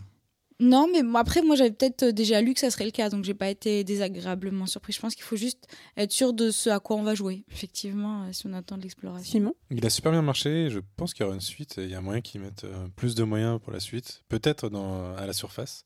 On ne sait pas, mais c'est vrai que diriger un chat, dans l'absolu, c'est cool. Enfin, moi, j'y allais plutôt euh, content et euh, bon, le- l'expérience m'a pas plu. Mais euh, ouais, ça ferait bien avec plus de monde, plus de moyens, et plus de chats. François? Il y a de la musique des Stray Cats dedans ou pas du tout?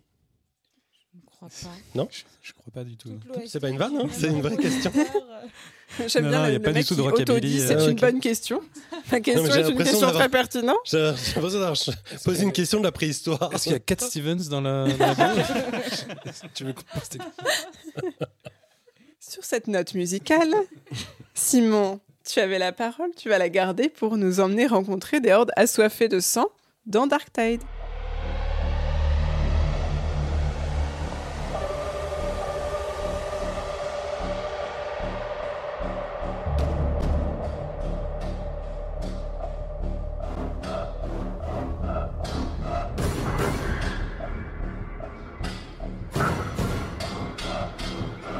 C'était à l'épisode 13, en avril 2018, Vladimir, que je vous parlais de Vermintide 2. Tu te posais la question, hein La Pléiade fêtait alors ses un an. Euh, sa- Sachez-le, Bénédicte avait encore des dents de lait et François était un jeune quarantenaire fougueux à l'époque. Bref, c'était le bon temps car je découvrais l'univers de Warhammer dans un jeu, un, genre de jeu que j'adore, que j'a- j'affectionne beaucoup, qui est la coopération à 4 joueurs contre l'environnement. C'est important. Ça veut dire pas contre les autres joueurs. On se bat pas contre les joueurs, on se bat contre l'ordinateur. C'est donc avec beaucoup, beaucoup d'envie que j'attendais sa suite spirituelle, le bien nommé Dark Tide, qui reprend le même principe que sa grande sœur Vermintide, mais et qui reprenait elle-même d'ailleurs euh, le principe de Left 4 Dead, hein, il faut le savoir. Euh, C'est-à-dire qu'on fait partie d'une team de 4 survivants slash mercenaires qui doit aller d'un point A à un point B en repoussant les hordes ou vagues de monstres, d'où le nom des jeux. Dark Vague, Tide. vague, marée, Vague. tide. Marée noire. Ma- Non, c'est- des phrases françaises, ça c'est- Qui s'enchaînent On doit donc constamment coopérer, et c'est l'important, pour protéger ses arrières, se défaire d'énormes créatures qui apparaîtront de manière aléatoire à chaque partie. Et c'est bien là que vient mon amour du genre. Parce que chaque partie est vraiment unique et crée des souvenirs absolument marquants. Sauver un compagnon de façon héroïque alors qu'on est nous-mêmes harcelés par un groupe de sales bestioles, être le dernier du groupe à atteindre la zone de fin de niveau avec un seul point de vie, ce genre de choses crée énormément de moments épiques et c'est ça que je recherche à chaque fois que je relance une partie. Dark Tide n'est pas qu'une simple mise à jour de la franchise puisqu'il change complètement d'univers en se passant au 41e siècle après Jean-Christophe, et oui, euh, il faut le savoir. Dans ce futur lointain, les humains ne sont pas au top du tout puisqu'ils ont construit toute leur société autour de la religion. Il n'y a plus que la religion. Avec un empereur qui commande tout le monde. Enfin voilà, euh, bla. Ouais, en fait, j'ai rien compris à l'histoire. hein. C'est le problème. C'est mon problème, c'est que je connais absolument pas Warhammer. Bla dans ta écrit bla bla et trois, trois. Et les, les trois blas sont là. non, le jeu est vraiment brutal côté introduction parce que euh, il permet quasiment pas de résumer. Évidemment, euh, Warhammer, c'est 30 ans de, bouquins hein, qui sont sortis pour développer l'univers. Et euh, j'avoue, quand tu rentres juste avec euh, Dark Tide, tu comprends rien, mais on a quand même un petit peu de contexte que j'ai trouvé très sympa au moment de la création du personnage, puisqu'on peut choisir énormément de choses, mais des trucs qu'on ne sait pas pourquoi on les choisit. Mais sa planète natale, on a le choix entre plein de planètes qui nous racontent qu'est-ce que sont les planètes, des planètes bleues, des planètes vertes, etc. Sa jeunesse et un moment déterminant de la vie du héros qu'on crée. Alors ça, ça donne des trucs incroyables puisque toutes les caractéristiques qu'on va choisir vont euh, amener à, changer les réactions va avoir son personnage euh, pendant les parties. Donc elle va dire, par exemple, si vous avez choisi un personnage qui va être très pieux, euh, elle va passer son temps à rappeler que la religion c'est bien, ce genre de choses. Évidemment avec un deuxième degré, hein. Euh, on est quand même au 41e, 41e siècle, mais euh, c'est assez rigolo de savoir que, bah, sans le savoir en fait, on a créé euh, un peu la psychologie de son personnage au départ avec tous ses choix. Voilà, c'est des caractéristiques, donc, euh, comme je disais, vont affecter euh, notre personnage. Et globalement, il faut retenir qu'on incarne donc un laissé pour compte euh, qui va essayer de redorer son blason en combattant pour le fameux empereur, donc pour l'empire. Et je fais une petite parenthèse que je trouve vraiment rigolote parce que j'ai des citations quand on a d'écran de chargement. Et apparemment, c'est un truc très connu dans, le, Warhammer 40 000. Euh, et j'adore ça. Et ça mériterait complètement d'être au bac philo de l'an prochain. Mais on lit ce genre de choses. Attention, concentrez-vous parce que dites-moi si vous êtes d'accord ou pas. C'est un petit peu le, jeu du Warhammer 40 000. L'ignorance est votre meilleure défense. On dit ça. La compréhension limite la possibilité d'agir. Que le zèle soit votre arme et le mépris votre armure. J'adore ces trucs-là. Mieux vaut un corps brisé qu'un esprit corrompu. On passe son temps à lire ce genre de conneries. Je trouve ça génial, mais je trouve le futur absolument génial. Enfin, ça donne envie, non? Est-ce que des fois c'est marqué euh, si c'est gratuit, c'est toi le produit sur l'écran de chargement? Non, il n'y a plus du tout de consumérisme en fait. Il n'y a que l'empereur qui, tu bosses pour l'empereur, tu fermes ta gueule entre guillemets. Voilà, c'est très, euh, c'est très binaire hein, comme monde. À propos quand même de l'évolution du, euh, du personnage. euh, donc là, on est dans un jeu, on est clairement dans un RPG. Euh, notre but, ça va être d'améliorer notre niveau, notre équipement. On débloque des nouvelles compétences, etc.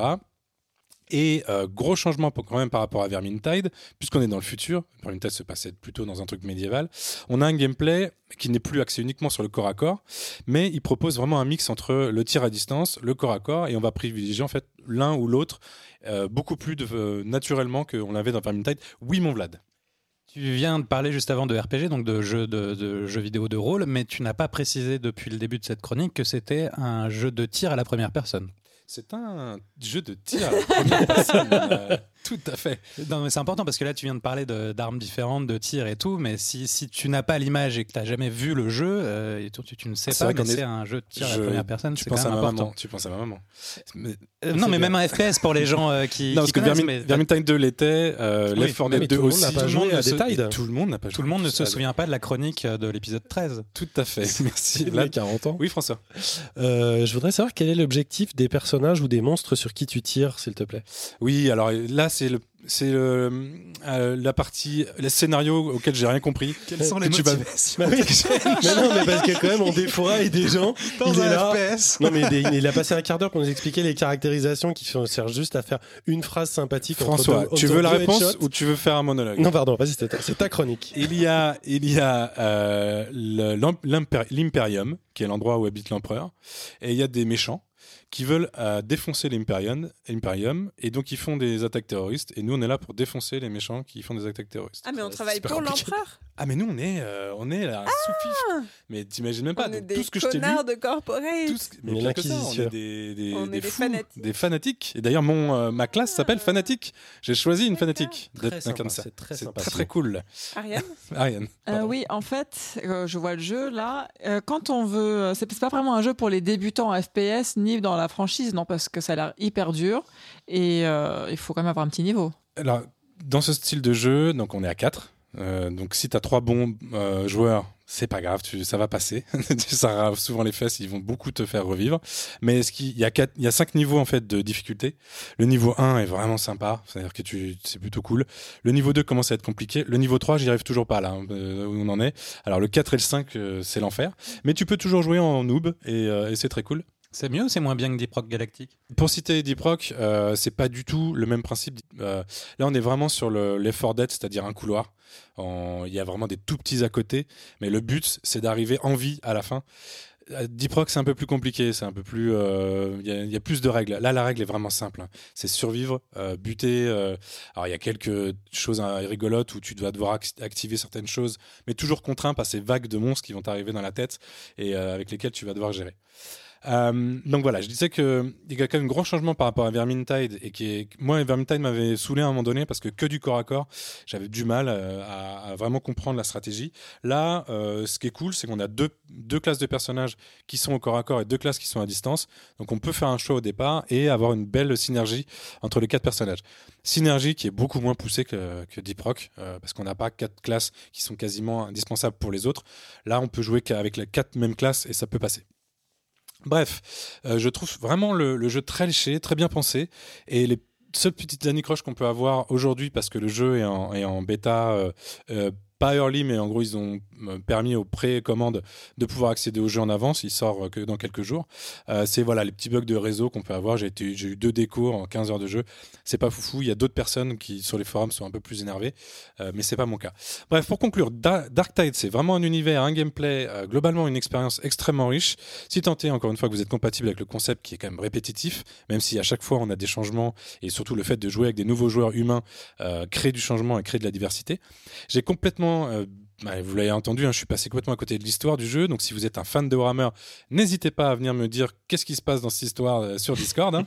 Euh, si vous êtes fidèle à la série, je serais vraiment, euh, j'adorerais que quelqu'un me résume euh, ce que j'ai vécu parce que c'était assez bizarre. Et euh, voilà, point très positif, j'ai constamment envie de relancer une partie, ce qui est le, le côté One More Time qui, est, qui est très très présent pour moi en tout cas sur ce jeu, toujours pour vivre une aventure unique avec une communauté qui, et c'est là où je voulais citer euh, Deep Rock Galactic, c'est que euh, la communauté souvent euh, euh, bonne ou mauvaise, on va dire, euh, toxique ou pas, en fonction des règles du jeu. Et là, comme tout est ba- basé sur la coopération, on a tout le temps envie, il n'y a pas de toxicité puisque tu ne peux pas réussir si tu n'aides pas tes coéquipiers. C'est vraiment le, principe de Deep Rock. Euh, et ça, c'est très très bien retra- retranscrit ici. Je pense que les, développeurs ont bien compris ça. Le jeu est dispo uniquement sur PC et Xbox machin chouette euh, pour à peu près 3 places de ciné plein pot. Donc je, je, j'adorerais pouvoir jouer avec vous, et auditeurs ou chroniqueurs d'ailleurs. N'hésitez pas à venir me jouer avec moi. Merci Simon. Un appel du cœur. Allez, n'hésitez pas, ne laissez pas Simon tout seul contre la marée noire. La marée sombre. La marée sombre, pardon. Ariane, c'est à toi. Tu vas renouer avec des personnages qu'on connaît bien dans God of War Ragnarok.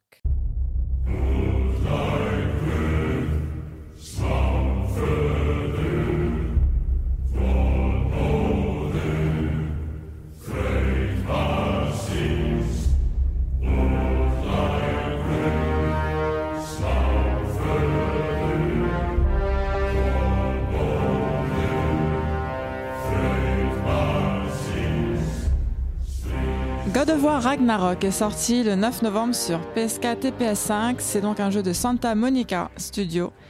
Et euh, c'est le deuxième God of War de l'ère nordique. Enfin, troisième si on compte le mini-jeu God of War A Call from the Wilds. Donc si vous n'avez pas joué au premier, eh bien ce serait en fait mieux de le faire pour apprécier God of War Ragnarok.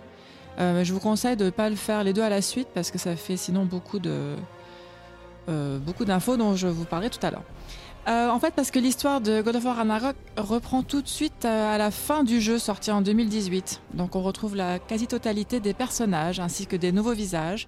Et donc c'est reparti dans le Fimbul Winter, qui est donc l'hiver impitoyable, avec Kratos et son fils Atreus. Il y a à la fois tout et rien à dire au sujet de God of War Ragnarok. C'est vraiment ce que j'appelle un jeu solide. Euh, C'est comme regarder la trilogie des Seigneurs des Anneaux en version longue. On sait qu'on va s'embarquer dans une aventure immense, palpitante, passionnante et incroyablement bien réalisée. Et c'est tout à fait le cas du jeu. Euh, je pourrais m'attarder sur tous les détails techniques incroyables. On aperçoit euh, les notes sur chaque poster du jeu 10 sur 10 par-ci et par-là tout le temps. Les paysages sont somptueux. Euh, parfois, je m'arrête même souvent pour, pour contempler la vue, les couleurs, le mélange de la nature et des vases brisés, les sculptures à Alfheim, le monde des elfes. Euh, cette zone me surprend à chaque fois parce qu'en fait, elle est très très belle et j'aime beaucoup la délicatesse de, tous les détails. On apprécie également la relation des personnages qui évoluent. Euh, Atreus, qui était un enfant, est maintenant un adolescent. Et ça traite de beaucoup de, de- problèmes bah, sociaux entre les gens, le deuil, le pardon, la transformation de justement euh, le fils de, Kratos, qui était alors euh, dans l'épisode d'avant pour moi très chiant et qui est maintenant un des personnages préférés. Voilà, comme quoi. Mais bon, en fait, on sait tous que Santa Monica a pondu une Rolls-Royce. hein, ça, c'est, c'est pas, euh, ce n'est pas une surprise.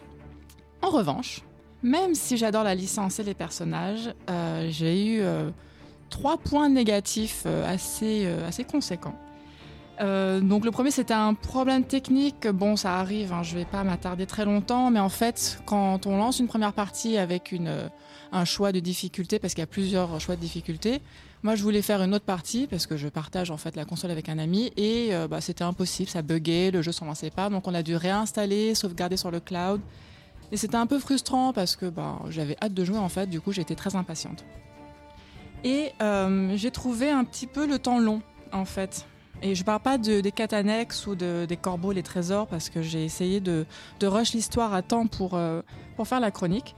Et en fait, euh, l'histoire qui se voulait intéressante et immersive a parfois des petites longueurs qui, qui me faisaient soupérer Ah, encore, ou j'en ai marre, mais, mais où est-ce qu'on va avec des, avec des dialogues euh, qui étaient parfois un petit peu superflus. Et, et oui, ça, ça ajoute bah, du, jeu d'acteur euh, qui est assez fantastique avec la voix et l'expression des personnages. Mais c'est vrai qu'à un moment, on se dit, Pff, ce chapitre, il est super long, euh, mais où, est-ce que ça va? Donc, heureusement, dans chaque chapitre, il y a des moments de, combat super, et donc on se dit ah c'est génial, et donc on a oublié euh, la demi-heure avant qu'on était en train de se plaindre. Et évidemment, le, scénario est très bien écrit, il y a des, révélations et des moments épiques un peu partout.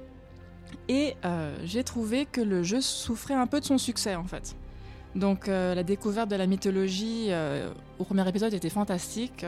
On connaît tous, grâce à Marvel, World of Warcraft ou la littérature, Thor, Mjolnir, Tyr, les Valkyries. Donc quand on revient là-dedans et qu'on voit tout ça, c'est vraiment fabuleux. Mais le deuxième, en fait, bah, ce jeu-là se passe dans le même monde. Et donc il y a un petit côté déjà vu. Une mini lassitude de revenir aux mêmes endroits, les mêmes coffres, les mêmes fonds. Bon, c'est certes, il y y y a des événements qui ont fait que ça a un peu changé, mais c'est quand même un peu la même chose. Euh, je reconnais malgré, tout un effort de diversité dans les monstres et dans le système d'attaque, qui est de plus en plus complexe. Euh, et on, a euh, quelque chose qui sauve un petit peu le gameplay, c'est les binômes surprenants et assez géniaux, où on va combiner donc deux, deux personnes ensemble et pouvoir euh, apprécier euh, la façon dont ils travaillent ensemble. Euh, le jeu des couleurs pour certains personnages est assez fabuleux. Je penserai à un personnage que je n'ai pas envie de spoil parce que à côté de moi, Vladimir est en train d'y jouer. Mais il y a des explosions de couleurs qui font vraiment plaisir à l'œil et ça, c'était très appréciable. Et en fait, je pense que le jeu surfe un petit peu sur la nostalgie de l'amour du, bah, de la licence en fait et, du jeu avant de 2018. Et en fait, on est, enfin moi j'étais souvent à la limite du c'est génial, c'est chiant.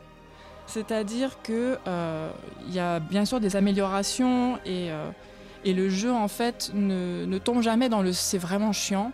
Mais vraiment parfois je me dis ah ouais mais en fait j'ai l'impression que c'est un peu la même chose euh, avec une histoire un peu plus évoluée et, euh, et certes des nouveaux monstres etc. Mais c'est vrai que bah j'ai hâte en fait de passer à un autre univers parce que la, trame en soi de God of War est assez géniale, mais là j'ai trouvé que deux épisodes dans le, chez les Vikings ça faisait un peu beaucoup.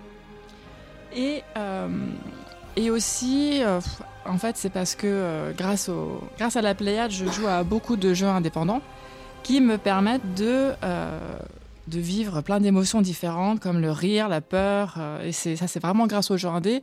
Et en revenant sur, un, sur une grosse licence, en fait, ça m'a manqué.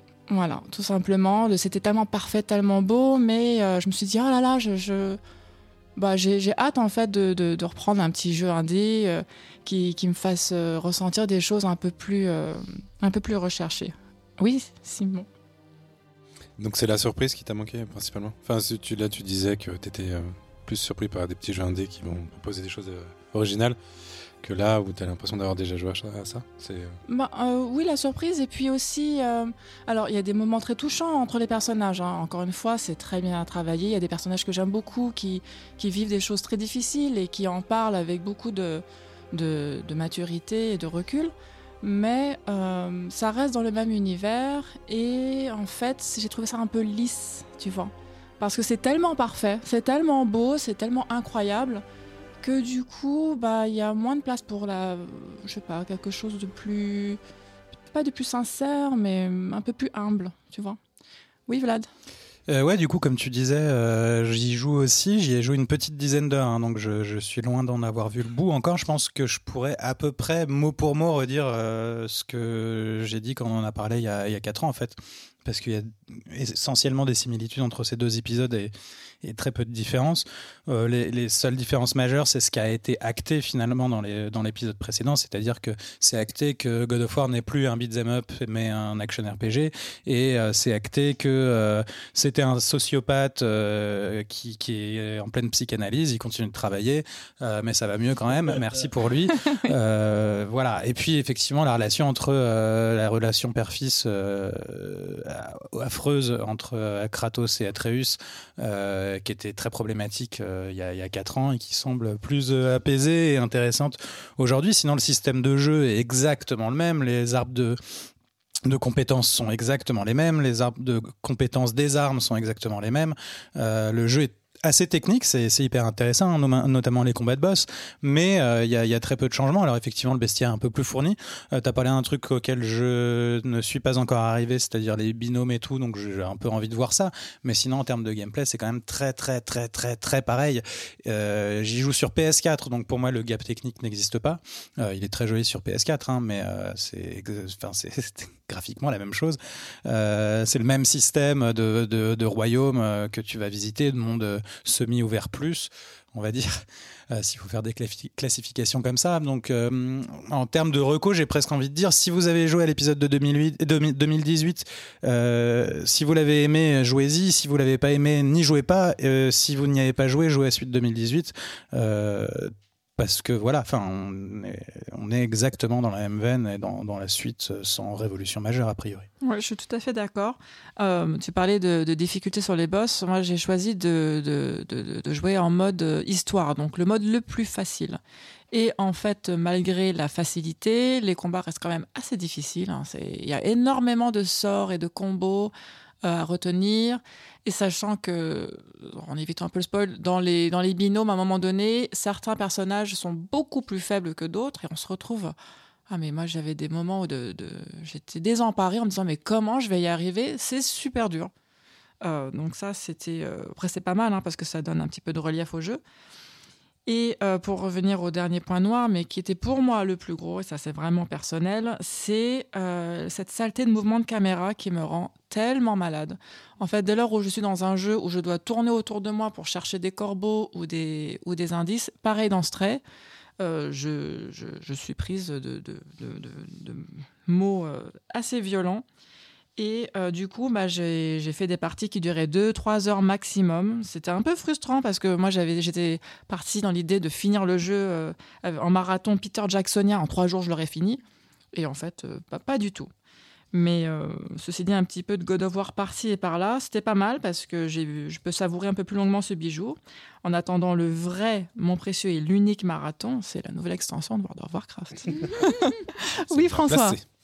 Je suis un tout petit peu étonné que, que, tu as toutes ces gènes. Euh, tu nous en parlais euh, bah, tout, tout, ce mois, on était absolument euh, affreusement désolé pour toi. Et ça veut dire qu'il n'y a pas en fait à l'intérieur du jeu des moyens de, de, les diminuer au niveau de l'accessibilité pour des gens qui sont sensibles comme toi. Il n'y a pas moyen de d'arranger la caméra ou de, de, de, faire des choses pour, pour le diminuer ou ça existe si, pas? Si, il y en a bien sûr, mais en fait, je, je pense que c'est comme c'est avec tous les jeux, que ce soit Overwatch, Stray ou pourtant Stray, c'est plutôt cool. Hein. Enfin au début. Euh, je sais pas, c'est quelque chose dans. C'est comme dans la VR en fait, ça me, ça me rend malade, tout Ouais, simplement. J'avais une deuxième remarque, c'était tu disais tout à l'heure que le, le jeu était pas, pas assez humble. Euh, moi de l'extérieur, j'ai surtout l'impression qu'il est, qu'il est lisse en ce sens qu'il cherche surtout à convenir au plus grand nombre. C'est son côté grand public finalement qui, j'imagine, euh, arrondit trop euh, les angles pour le rendre euh, acide ou à, à, à serré sur, sur sa tranche, si je peux m'expliquer comme ça. Je comprends. Oui, oui, oui c'est bah, vrai que oui, oui, je suis d'accord. Et oui, Vlad? Ouais, grand public et même presque trop plus à un moment donné, tu as l'impression qu'il prend aussi son public pour des, idiots. Un, des gros points noirs du jeu, c'est enfin un des gros points noirs du jeu. Après, on n'est pas là pour le, pas là pour le puzzle hein, quand on vient jouer à God of War quand même. Euh, on va pas se mentir. Euh, c'est euh, cette tendance. euh, tu parlais, tu disais que le jeu était bavard, mais cette tendance qu'ont les personnages qui gravitent autour de toi à te donner la solution aux énigmes que tu viens de rencontrer cinq secondes avant, c'est ultra relou. C'est quand même, enfin, c'est très très chiant. T'es bloqué parce qu'il faut, euh, voilà, il y a une petite énigme, il faut trouver un truc, et au bout de 5 secondes, il y a l'autre qui te dit, ah non, il faut faire ça, ou est-ce que t'as regardé là, est-ce que tu. T'es là, mais euh, ça va, fous-moi la paix, quoi, enfin, laisse-moi jouer. ah, C'est intéressant. Et toi, tu joues en quel mode? Normal Euh, normal, ouais, normal, je crois que j'ai no- normal. Moi, je pensais que comme j'étais en mode facile, toutes les petites aides euh, audio autour de moi, genre oh, but I'm already here, you should do that. Mm. Je pensais que c'était parce que j'étais en mode facile en fait. Et je me suis dit, bah heureusement que c'est là, parce que je alors, moi, je c'est- suis nulle avec ces Je trucs. crois que c'est parce que le jeu prend, enfin, va D'accord. Enfin, se dit, on va, ne veut pas, Ah oui, s'embêter avec ça, quoi. Si t'as pas trouvé en 5 secondes, euh, tant, pis, c'est pas grave, passe à autre chose, quoi. Oui, oui, c'est vrai que le jeu t'aide beaucoup. Et même euh, dans, pendant les combats, alors c'est peut-être euh, mon mode facile, mais il y aura un, a une petite, euh, un petit tableau qui va apparaître en disant Ah, si tu fais L2 et euh, R1 en même temps, tu n'oublie pas que tu peux faire ça. Ah oui, non, il y a pas ça dans les, dans les combats. ah voilà, Bon, moi, moi, moi, j'ai ça, c'est voilà, dans Mais ma version. Après, c'est une tendance de fond de l'industrie dans les jeux AAA de, de, de, de niveler par le bas sur, sur dès que ça demande de mobiliser un peu de neurones, quoi. Donc, c'est, je trouve qu'il faut pas les encourager là-dessus et que c'est important d'en parler quand même. Non, j'allais dire que dans la série God of War, ça n'a jamais été poussé sur l'exploration, les énigmes. Donc je pense qu'il reste dans cette idée-là. Et que les modes, euh, les niveaux de difficulté, c'est vraiment sur les combats. Je sais que moi, y a des gens qui adorent mettre le mode difficile et puis battent les sorcières et sont très fiers d'avoir battu les sorcières en mode difficile. Là où d'autres veulent juste le mode histoire. Et je pense que c'est ce qu'ils veulent, hein, rien de plus. Effectivement, il n'y a pas du tout ce côté énigme et exploration qui. Non, mais c'est ce que je disais. hein, tu pourrait pas à God of War pour, euh, Oui, pour mais les, les puzzles. Mais, C'est un peu euh, dommage. Moi, je trouve qu'ils ne perdraient je pas à ajouter ça dedans.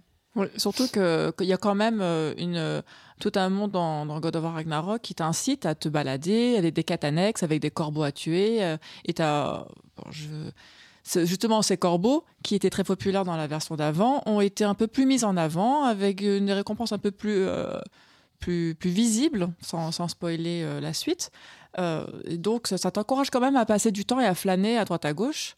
Et donc, voilà. Oui, François Une dernière question Oui. euh, subsidiaire. Euh, C'était ton premier jeu, je crois, sur PlayStation 5. Toi qui joues euh, Oui. plutôt sur euh, Switch et PC d'habitude. Ça t'a fait quelque chose? T'as trouvé ça particulièrement joli? Ou finalement tu dis, bon, bah voilà, c'était un jeu PS5 mais... Alors, je, je n'ai pas de PS4, donc peut-être que je vais dire un truc qui existe déjà, mais en fait, dans la PS5 que j'ai vraiment aimé, la manette est très réactive, il y a des sons qui sortent de la manette, il y a un petit effet un peu dimension supplémentaire qui est très agréable. Le jeu, évidemment, est sublime. Et j'avais joué à un autre jeu avant euh, God of War euh, sur la PS5, c'est le petit jeu, euh, je crois que c'est un jeu Sony avec un petit robot dans plusieurs Astrobot, mondes. ouais. Voilà, et ça, c'était vraiment super. Et euh, j'avais euh, des dernières questions.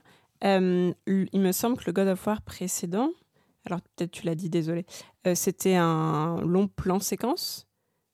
C'est ça? Est-ce que celui-là c'est pareil? Absolument, c'est la même Oui. chose. euh, on retrouve, c'est exactement pareil. C'est Oui. le même jeu.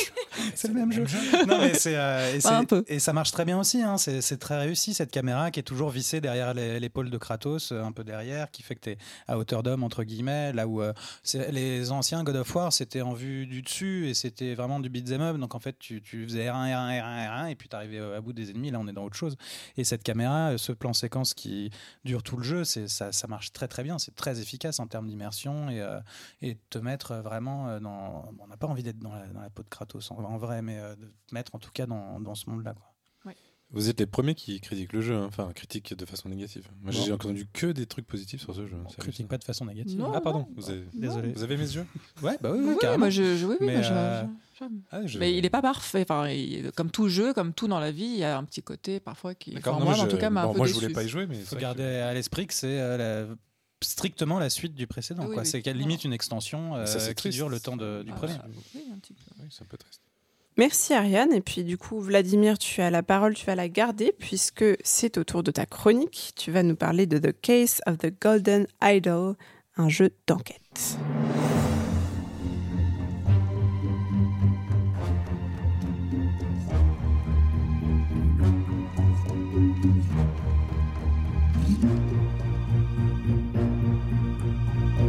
Euh, The Case of the Golden Idol, donc est un jeu euh, réalisé par Color Grey Games, euh, un studio laiton fondé par deux frères, Andreis et Ernest Clavins. Andreis fait le game design et Ernest essentiellement les dessins. Euh, c'est un jeu de puzzle justement, c'est un jeu d'énigmes euh, déductives dont le, principe, je vais vous le raconter très vite. On va suivre les péripéties d'une idole dorée euh, trouvée sur, un mystérieux continent perdu et on va parcourir un ensemble de tableaux euh, quasiment fixes. à la limite du gif animé presque, très inspiré de Return of the Obra Dinn dans, l'idée, c'est-à-dire que chaque tableau se déroule autour d'une mort, de la mort de quelqu'un. Il faut essayer de déterminer qui, que, quoi, comment un peu sur le principe du, du, du Cluedo, mais en bien entendu bien plus complexe. Il va falloir déjà essayer de déterminer qui sont euh, l'ensemble des personnages dans la scène, euh, essayer de, donc de savoir leur, euh, leur prénom, nom, fonction, et surtout essayer de comprendre ce qui vient de se passer ou ce qui est en train de se passer, ce qui est vraiment pas toujours évident, puisqu'on est plongé, donc comme je disais, dans un, dans un tableau fixe. Et on va devoir chercher des indices un peu partout fouiller dans les poches euh, des personnages, euh, ouvrir des, des coffres et des tableaux vraiment à la, façon d'un pointé-cliqué assez, assez classique, sauf qu'on ne récupère rien sur soi, on n'a pas d'inventaire. Euh, et ça va nous permettre d'essayer de reconstituer dans notre tête les éléments et au fur et à mesure de- d'emmagasiner des informations. Il y a un peu un système aussi comme dans Do Not Feed the Monkeys où on va cliquer sur des, sur des mots ou des, des phrases ou des noms et ça va les enregistrer quelque part pour qu'on puisse les réutiliser. Et donc il y a deux parties, une partie exploration, donc on est dans le tableau ou plusieurs tableaux connectés les uns aux autres euh, dans lesquels on va circuler. Et on va essayer, on va, euh, va faire du pointé-cliqué, on va essayer de trouver des éléments, euh, récupérer ces informations. Et ensuite une deuxième partie où, où c'est là qu'on va, on va remplir le, le- le tableau des, noms des, gens qu'on a trouvés, résoudre quelques petites énigmes à côté qui auront été posées précédemment. Et essayer de raconter avec c'est un peu bateau dit comme ça mais c'est un système de, remplir les blancs de fill the, fill blanks euh, où tu as un ensemble de phrases et il manque des mots et des noms. Et il va falloir essayer de compléter ça Drop, oui, oui, gros- grosso modo, c'est ça que c'est ça que tu fais, et avec un système de validation euh, qui est allé euh, au plus simple. Euh, C'est-à-dire qu'une fois que tu as complété entièrement une de ces sections, le jeu va te dire soit tu as faux, soit tu as bon, soit tu as une ou deux erreurs. Et ce qui est censé t'aider un petit peu, mais, mais pas trop, pour résoudre ces trucs. C'est un, système un peu étrange, et, et justement, j'ai pu demander à Andrei Sklavins euh, pourquoi et comment ils avaient construit euh, ce, ce système de jeu autour de, de cette façon de, de construire les énigmes? the way we built the prototype was was as follows. I I, I made a small La façon dont nous avons fait le prototype est la suivante. uh. J'ai réalisé une espèce de petite histoire d'intrigue moderne à propos d'un étudiant dessiné avec Paint, et je l'ai montré à mon frère. He clicked around and I said him. Il a cliqué un peu partout et je lui ai demandé de m'expliquer ce qui s'était passé, Just in free. juste par écrit. Il m'a donné quelques idées, nous avons regardé ensemble, c'était intéressant d'y penser pour ce genre de format. Et ça m'a fait me rendre compte que nous ne sommes pas d'assez bons programmeurs pour demander à quelqu'un d'interagir avec le jeu par un texte libre comme ça. Comment est-ce que le joueur communique qu'il a compris quelque chose? Et j'ai toujours pensé à cette espèce d'échelle. Vous avez d'un côté le maximum, avec une liberté maximale de texte, ce qui est très très dur à intégrer par les machines. Et de l'autre côté, un choix bien plus limité, de peut-être trois réponses possibles à un quiz. Ce qui est très facile à programmer, mais ce qui devient très restrictif quand on tient le joueur par la main et qu'ils n'ont même plus à trouver la réponse eux-mêmes. Et ensuite, on a essayé de construire notre propre système de réponse par phrase. Mais c'est vraiment trop complexe. Et les joueurs arrivaient à construire des phrases que nous n'avions pas prévues. Et ils n'arrivaient pas forcément à deviner ce que nous attendions d'eux. Ce n'était pas une bonne idée. Et ensuite, nous avons simplifié notre système et on s'est dit, OK, ils vont mettre leurs phrases dans les emplacements libres et on va voir si ça, si ça marche.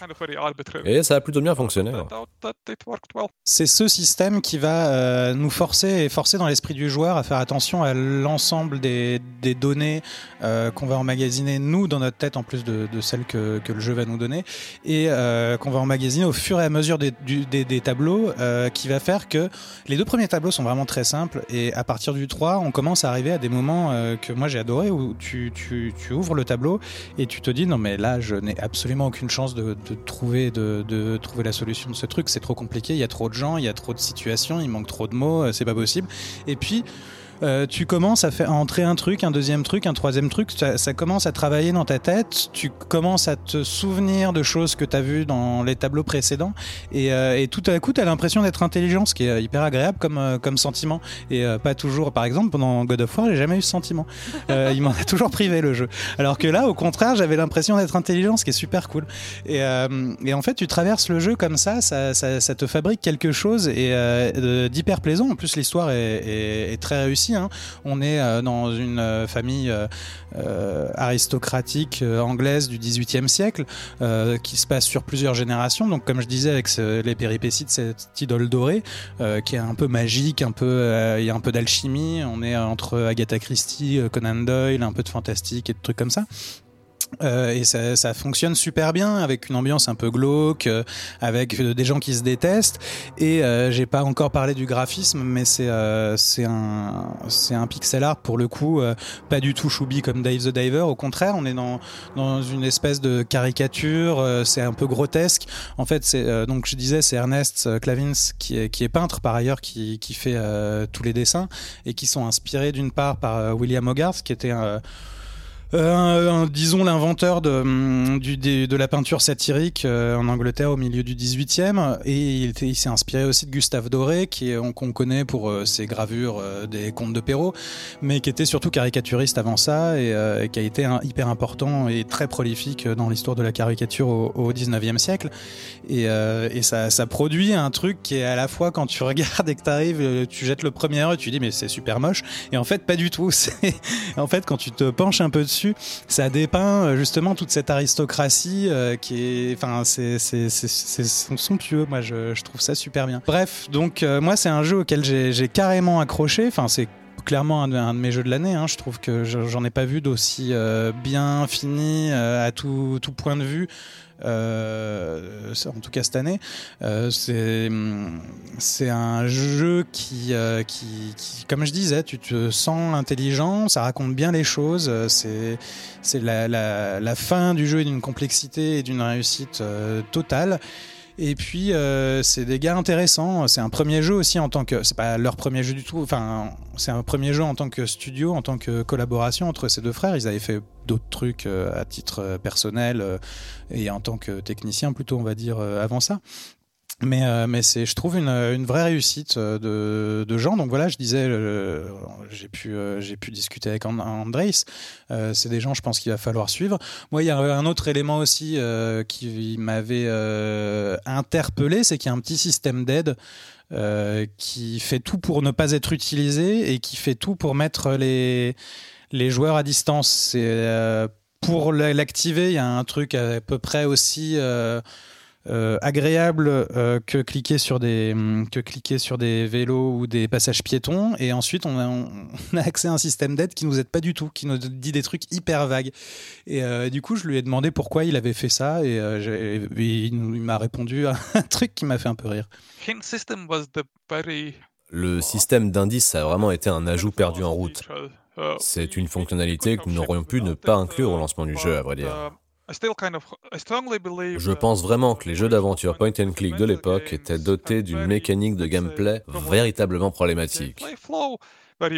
Vous allez jouer, jouer, et puis à un moment vous serez bloqué, et le puzzle sera peut-être tellement dingue que vous n'arriverez pas à le résoudre. Alors vous commencez à utiliser tous vos objets d'inventaire sur les pièces du puzzle et ça devient vraiment frustrant. Et à la fin, vous finissez par aller voir la soluce pour voir ce qu'elle contient. Je pense que si vous ouvrez cette soluce, en quelque sorte, vous perdez votre engagement pour le jeu et vous ne le considérez plus capable d'être logique. Il est très probable que vous finirez le jeu avec la soluce et pour moi, ce n'est pas une expérience très enrichissante, idéalement.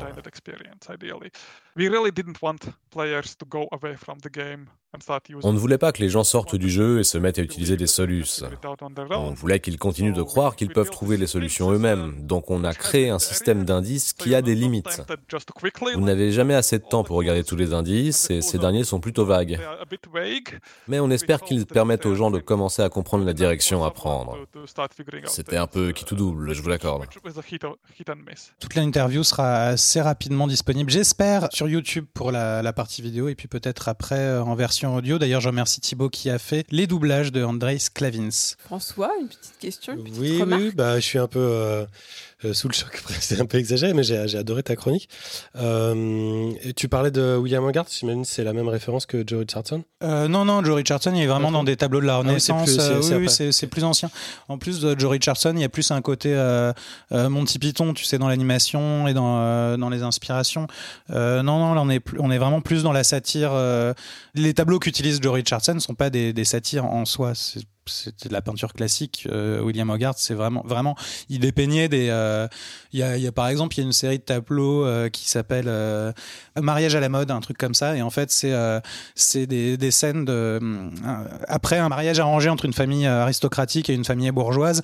Et en fait, c'est que des scènes de, catastrophes, de, de comment leur vie est complètement flinguée d'avoir d'avoir fait ce mariage. Quoi. Enfin, on est vraiment dans une espèce de grotesque très aristo avec des gens à perruque. N'ayant pas testé le jeu encore, euh, le gameplay a l'air brillant, mais c'est pas c'est pas ça qui moi qui me frappe.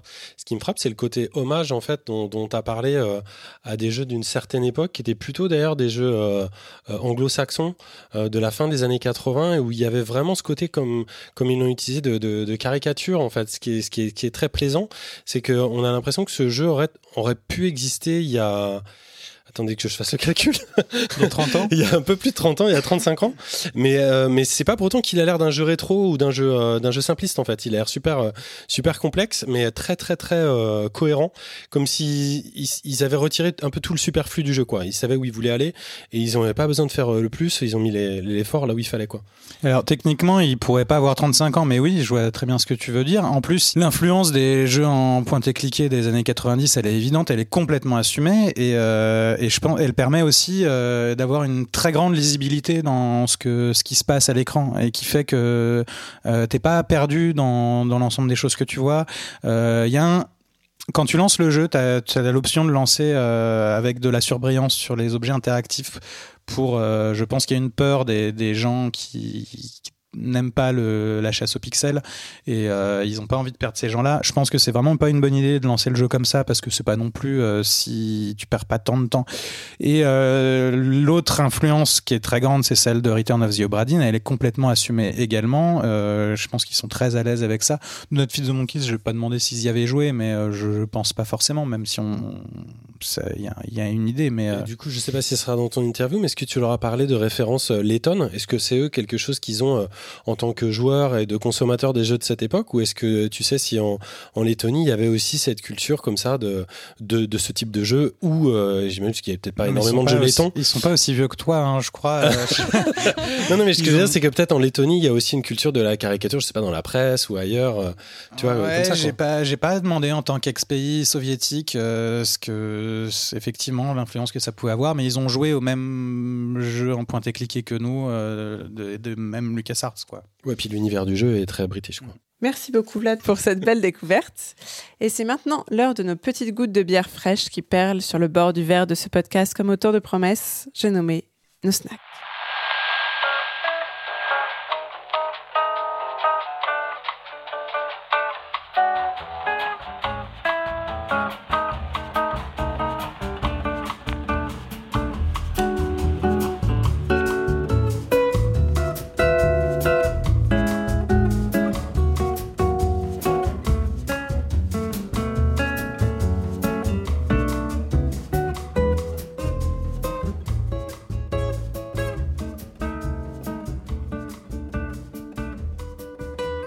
Va commencer par toi, Ariane, et des chats en grande quantité. Et oui, je vais vous parler de A Castle Full of Cats de Dev Cats. C'est un jeu de château hanté par plein de chats. Il faut se balader dans les pièces et dans les salles cachées et retrouver tous les chats perdus. Et ils sont très bien cachés dans le décor. La musique est un peu macabre et en fait, euh, ce qui m'a plu, c'est qu'il y a, y a vraiment ce petit côté un peu tordu dans le jeu. Il y a des chats fantômes, des chats torturés, ligotés, blessés, emprisonnés, écartelés, toujours dans le mignon. Et en fait, quand on clique dessus et on retrouve un chat, et eh bien ça le sauve. Et donc il a des ailes d'ange ou il est content. Et c'est en fait un très beau jeu sur l'adoption et la condition des chats dans le monde. Et sachez que si vous achetez le jeu sur Steam, qui, est qui est à 3 euros, et eh bien en fait il redonne euh, ce montant euh, à des associations pour s'occuper des chats. Et d'ailleurs, quand on regarde l'équipe de développeurs de DevCats, ce ne sont que des chats. Donc ce sont des chats qui ont développé le jeu. Voilà, c'est ce qu'il faut croire. Et euh, c'est une très belle aventure de moins d'une heure qui est vraiment mignonne, euh, que je vous encourage à, découvrir. Merci Ariane, et on va rester dans les jeux de chats avec Simon. Non, il n'y a pas de chat dans ton jeu Si, il y a des si, chats. Si, si, si, si, Là, je sais tout. Mais moi, c'est des chats chelous. Parce que moi, j'ai la palme du snack le plus chelou de l'année, là, qui, si ça vous dit hein, d'essayer. Parce que que ce soit la musique, le dessin, même les énigmes, euh, qui est quand même un point and click. C'est un, peu une, trame aussi du, podcast. Tout est chelou. On incarne un chat qui, doit être qui est envoyé récupérer la plume d'un hibou. Et oui, euh, c'est incroyable. On doit discuter avec plein de créatures hyper chelou pour y arriver. Et euh, non, je trouve que vraiment l'ensemble est, euh, est, magnifique. Euh, vraiment, enfin, c'est ça qui m'a attiré. Hein, c'est le, c'est le côté graphique. Parce que je vous conseille vraiment de jouer au prologue. Donc c'est le prologue d'un jeu qui s'appelle Spirit of Bakshu, Bakshu, Bakshu, euh, qui est disponible gratuitement sur Steam. Mais vraiment, attention, c'est, c'est très chelou. Euh, je vous serai prévenu. Hein, c'est, tu, tu, l'écris comment Bakshu pour nos auditeurs? Là, vous entendez la musique chelou. Bassu, je crois. Bakshu, B-A-C-I-U. Ah bah, et moi, je mettrais bien un petit U avec un accent à la oui, Jenny y a un accent. Comme le clou. Il y a un accent. Exactement. C'est le nom du jeu, ça C'est chelou, hein, non C'est Spirit of Bassu. Pardon. Spirit of Bassu, et ça, c'est le prologue. en Corse euh, Bachu, hmm. c'est je ne ferai pas d'ennemis. Euh. C'est quand même un prologue, donc euh, ça veut dire qu'il y aura un jeu. Euh, c'est la démo du jeu qui est gratuite, mais il va y avoir un jeu non, c'est plus, qu'une démo. Pourquoi tu pourquoi tu cherches toujours à bah Parce que c'est le prologue. Ça s'appelle Spirit of Bachu prologue. Très bien, mais quand il y a des prologues, généralement il y a des jeux derrière. Je vous déconseille de jouer au jeu final parce que c'est jouer au prologue non, c'est vraiment chelou. Hein. J'ai essayé d'insister, j'ai essayé de vous le dire, mais vous n'avez pas entendu. Tu feras la chronique, c'était joli. tu feras la chronique du jeu quand il sortira, j'espère quand même. Franchement, non, non, j'ai un peu souffert. Voilà, j'ai un peu souffert de, de faire ce prologue. C'est vraiment, c'est assez hallucinant. Faut, faut y jouer pour comprendre. C'est très chelou. S'il te plaît. Super chronique. Faut y jouer pour comprendre. C'est chelou. Au cas où vous ne l'ayez pas compris, c'est chalou. C'est chalou. C'est chalou. Merci Simon pour cette intrigante euh, euh, je sais pas, chronique. Pas ce Fausse chronique de démo. Si, c'est un point and click chelou. Et maintenant qu'on a bien compris que c'était chalou, on va passer au dernier segment de l'émission, à savoir les quartiers libres, nos chouettes recos hors jeux vidéo.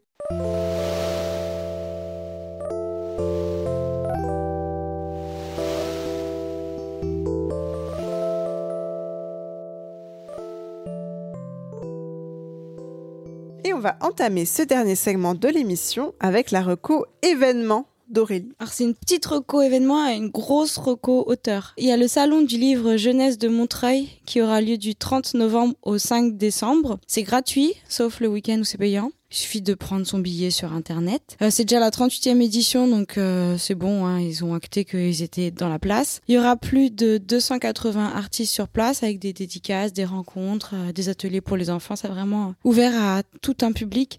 Et dans ce salon, il y aura un artiste que je suis depuis bientôt 20 ans, qui s'appelle Bertrand Santini et qui à la base est illustrateur, et qui a fait un dessin animé qui s'appelle Les Newf, c'est comme ça que je l'ai découvert. Et je pense que sans mâcher mes mots, ça a vraiment euh, changé mon adolescence, ça m'a vraiment un peu sauvé une part de mon adolescence, je dirais presque. Et euh, cet auteur a écrit plein de livres jeunesse qui ont eu de nombreuses récompenses comme Le Yark, Une phase de la nature, Hugo de la nuit et euh, plus récemment euh, une série de livres jeunesse qui s'appelle Le journal de Gertie qui nous raconte euh, l'histoire un peu folle d'une petite chienne à qui il arrive, arrive plein d'aventures dont survivre à l'horrible tête de fesse, le, vilain chat dont on doit se débarrasser. Non, c'est pas chelou. Juste, je voulais citer une de, une de ses paroles dans une interview. Euh, on lui demande euh, s'il traite euh, de la mort, comment il en parle. Et dit La mort n'est pas un sujet comme un autre, c'est l'une des questions les plus fascinantes. Parfois, je me dis que c'est le seul sujet qui mérite d'être traité, ce qui revient bien sûr à écrire sur la vie. Je pense qu'on peut s'emparer de n'importe quel sujet en littérature jeunesse. L'important, c'est la façon dont on en parle et d'avoir un point de vue et des idées à défendre. Voilà, je trouve que ça montre bien ce dont est capable la littérature jeunesse et tout ce que ça peut offrir aux enfants comme aux adultes. Voilà. Allez-y. Merci Aurélie. Ariane, c'est à toi pour une reco série. Tout à fait. Euh, je vais vous parler de The Watcher de Ryan Murphy. Donc Ryan Murphy qui nous a euh, donné American Horror Story, Dahmer et Ratched. Donc c'est huit épisodes sur Netflix avec Naomi Watts et Bobby Cannavale. C'est l'histoire d'une famille avec deux enfants qui emménagent dans une maison dans une très belle banlieue américaine. Et ils reçoivent des lettres d'un prénommé Watcher très bizarre, très macabre, qui les regarde, qui les épie et jusqu'à même euh, voir ce que font les enfants. Et en fait, The Watcher est basé sur une véritable histoire de Derek et Maria Brodus qui ont acheté cette maison à 657 Boulevard à, Westfield, New Jersey. cette, famille avait donc reçu aussi des lettres et le Watcher, euh, on ne sait toujours pas qui c'est en fait. Donc c'est ça qui est très intéressant. Et la série comporte euh, donc 8 épisodes qui sont très bien faits avec des jumpscares très efficaces. Euh, le jeu d'acteur, euh, parfait, hein, on adore Naomi Watts. Et donc euh, voilà, je vous recommande si vous voulez une bonne série pour vous accompagner dans des nuits un peu macabres la nuit, et eh ben de, de regarder ça. Voilà, c'est très bien. Merci Ariane. Et on va rester sur l'écran avec la reco film de François. Oui, je voulais vous parler du nouveau film du réalisateur prolifique Quentin Dupieux qu'on connaît euh, pour ses films aux univers souvent délirants comme Steak avec un steak, Rubber avec un pneu, Mandibule avec une mouche, Au Poste ou plus récemment Incroyable mais vrai, mais aussi pour ses pubs pour une célèbre marque de jeans avec une marionnette orange et des compositions de musique électro atypiques, puisque le sieur est aussi le musicien plus connu sous le nom Monsieur Oiseau. Cette fois-ci, le réalisateur débridé nous entraîne dans un film gigogne, faussement hommage aux séries télévisées de notre enfance style Spectreman, euh, Sankukai, XOR et consorts, alors qu'en fait pardon, je rectifie, des séries de mon enfance, puisqu'il s'agit des années 80, autant dire le Moyen Âge pour certains de l'équipe. On y suit donc euh, cinq justiciers qui, après une bataille contre une tortue démoniaque, reçoivent l'ordre de partir en séminaire team building pour renforcer l'esprit de cohésion de leur groupe. Ils se racontent des histoires entre copains et copines, jusqu'au jour où un grand méchant décide d'anéantir la planète Terre, ce qui pose un petit problème. Cette loufoquerie est nourrie par un casting comme d'habitude alléchant, avec notamment Gilles Lelouch, Blanche Gardin, Vincent Lacoste, Alain Chabat, entre autres joyeux drill. C'est vif, joli, original et infiniment marrant, ce qui ne fait point de mal en cette morosité humide de novembre soulevée en début d'émission par Bénédicte. Cela tombe bien, les cinémas sont de parfaits endroits pour vous abriter et on en redemande car comme à l'accoutumée avec ce réalisateur, le film ne dure qu'à peine 1h20. Alors amis ou ennemis de la clope, mettez vos masques et foncez. Ça sort le 30 novembre. Et ça s'appelle Fumer fait tousser. Et toi, Béné, quel est ton quartier libre ce mois-ci? Écoute, c'est Recofilm pour moi aussi aujourd'hui avec Close, un film belgo-néerlando-français réalisé par Lucas Dont et au cinéma actuellement. Ça raconte l'histoire de Léo et Rémi, euh, deux jeunes garçons qui entretiennent une très forte amitié si forte que ça va commencer à soulever des questions de la part de leurs petits camarades de collège. Euh, des questions dérangeantes qui vont peu à peu égratigner leur relation. Ces enfants sont filmés avec une tendresse et une émotion bouleversantes. Les acteurs sont incroyables de maturité et de candeur à la fois. Leurs moments d'intimité nous rappellent les nôtres au même âge, quand la pudeur n'a pas encore tout à fait fait son entrée dans nos vies, quand on ne s'interroge pas encore sur le fait de dormir constamment les uns sur les autres avec ses amis les plus proches, quand la proximité physique est intense mais innocente. Euh, la nostalgie qui nous étreint durant la première partie du film est presque suffocante et tourne à la détresse quand le film prend une tournure plus sombre. Euh, le réalisateur a très bien capté l'intensité des émotions qui peuvent nous submerger à cet âge, vers 12-13 ans, euh, la difficulté à intégrer les premiers codes sociaux et la brutalité des interactions et des injonctions qui en résultent. Euh, Close m'a laissé littéralement sanglodante sur mon siège. Et si vous aussi vous voulez inonder une salle de cinéma de vos larmes, courez voir ce petit bijou. c'est vraiment fantastique. Et on termine avec une traditionnelle reco musique, celle de Simon. Il y en a plusieurs, attention. Oh non, attends. Ben, rentrée musicale extrêmement florissante, les amis. qui m'a imposé de faire des choix, mais en fait, j'ai pas réussi à faire les choix. À quand l'écoutade, le spin-off musical de la Pléiade? Je me posais la question en écrivant ma chronique. Il y a déjà Radio Simon sur le Discord. N'hésitez pas, abonnez-vous à notre Discord. Côté reggae, le groupe Sundub et sa chanteuse Johanna Teters, qui se définissent eux-mêmes comme un testament du pouvoir de l'inclusion et de la diversité, de l'unité, rien que ça. Les morceaux de Spirit Hit Music, leur dernier album, font la part belle aux mélodies et à la bonne humeur. Ensuite, on passe à l'électro. Ouais, j'en ai plusieurs là, parce que j'arrivais pas à choisir. on passe à l'électro avec Simon Delacroix, aka The Toxic Avengers, qui sort Yes Future. Non, mais regarde pas comme ça, bah, François. Je, je fais c'est ton avatar. Non, oui, non, ça pourrait être moi, mais c'est pas moi. Un album fleuve de une heure et demie, rien que ça aussi, qui va du très bon au passable, toujours dans la house inspirée des années 80, mais c'est surtout le morceau bien cordialement que j'avais posté sur euh, Discord euh, récemment, Aude contre le travail moderne qui ravira vos oreilles avides de messages anti-système. Et euh, voilà, je comptais m'arrêter là sur les recos quand d'un coup sort le dernier album de La Femme. Et oui, c'est qui sortent leur dernier disque. Et là, c'est le choc. Euh, déjà, ils décident de tout chanter en espagnol. Euh, on ne sait pas pourquoi, mais ils ont sûrement leur raison. Il faudra peut-être que je les interviewe. Je vais peut-être interviewer des, groupes de musique. ça serait rigolo. Alors que la plupart, on, les comprend bien, ils parlent absolument pas espagnol, hein, mais, mais bon, ils se sont tapés un délire.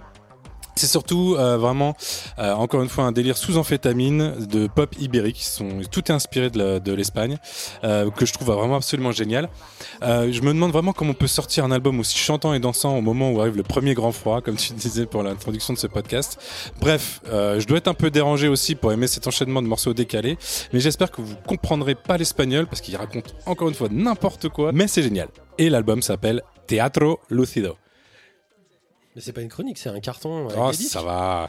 Merci Simon pour cette reco gigogne. Voilà, avec ah, plein de plein de petites Dans ma euh, chronique, musiques à découvrir. Gigogne, c'est moi qui ai sorti ce soir. Ouais, c'est pour ça et je l'ai retenu et je me suis dit ça s'adapte mmh. parfaitement. On recycle ici à la. Chalou. On aura des mots clés maintenant pour chaque épisode. Euh, et merci tout le monde pour vos recos. On arrive à la fin de cette 58e émission. Ah, quand même. Euh, avant de se quitter et de vous laisser aller installer les décorations dans le sapin et les jeux dont on a parlé sous le sapin. S'il vous plaît.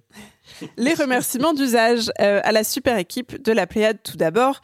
Toujours au top, merci d'abord à nos chroniqueurs François, Ariane, Vladimir, Aurélie et Simon. Et Béné.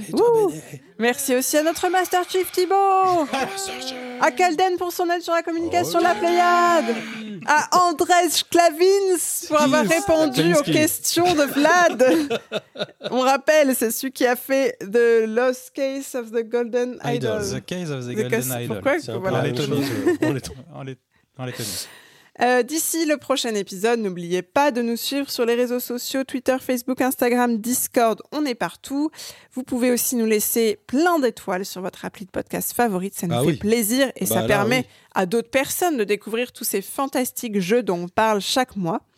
Et merci enfin à vous, chers auditeurs, on se quitte sur Cha-Cha de la femme. Cha-Cha, Cha-Cha. Ah non, c'est en espagnol, ah Cha-Cha. À bientôt dans vos oreilles et dans nos cœurs. cha.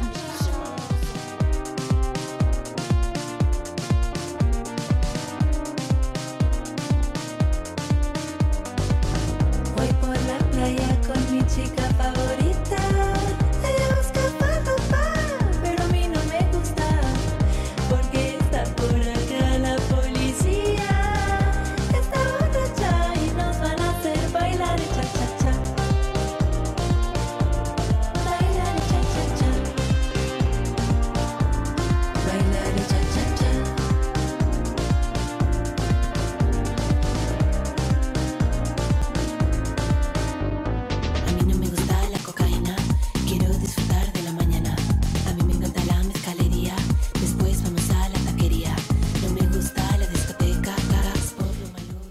Ciao, ciao Oui, pareil. C'est pas faux. C'est pas, c'est pas faux. C'est pas vrai. C'est pas, c'est pas faux. non plus. Pas- Attends, je peux, pas je peux vrai. le dire au début de mon truc, je vais faire. Mais Ouais, avant de passer à Marocco, ouais. peux-tu nous redire La le nom du ça tue. film, La François clope, ça tue. Fumer fait tousser. Fumer fait tousser. Fumer fait tousser. Fumer, c'est testé. C'est pour ça que tu présentes pas. que je te fasse une vraie phrase. Et ça s'appelle fumer fait tousser. Comment? Et ça s'appelle fumer fait tousser.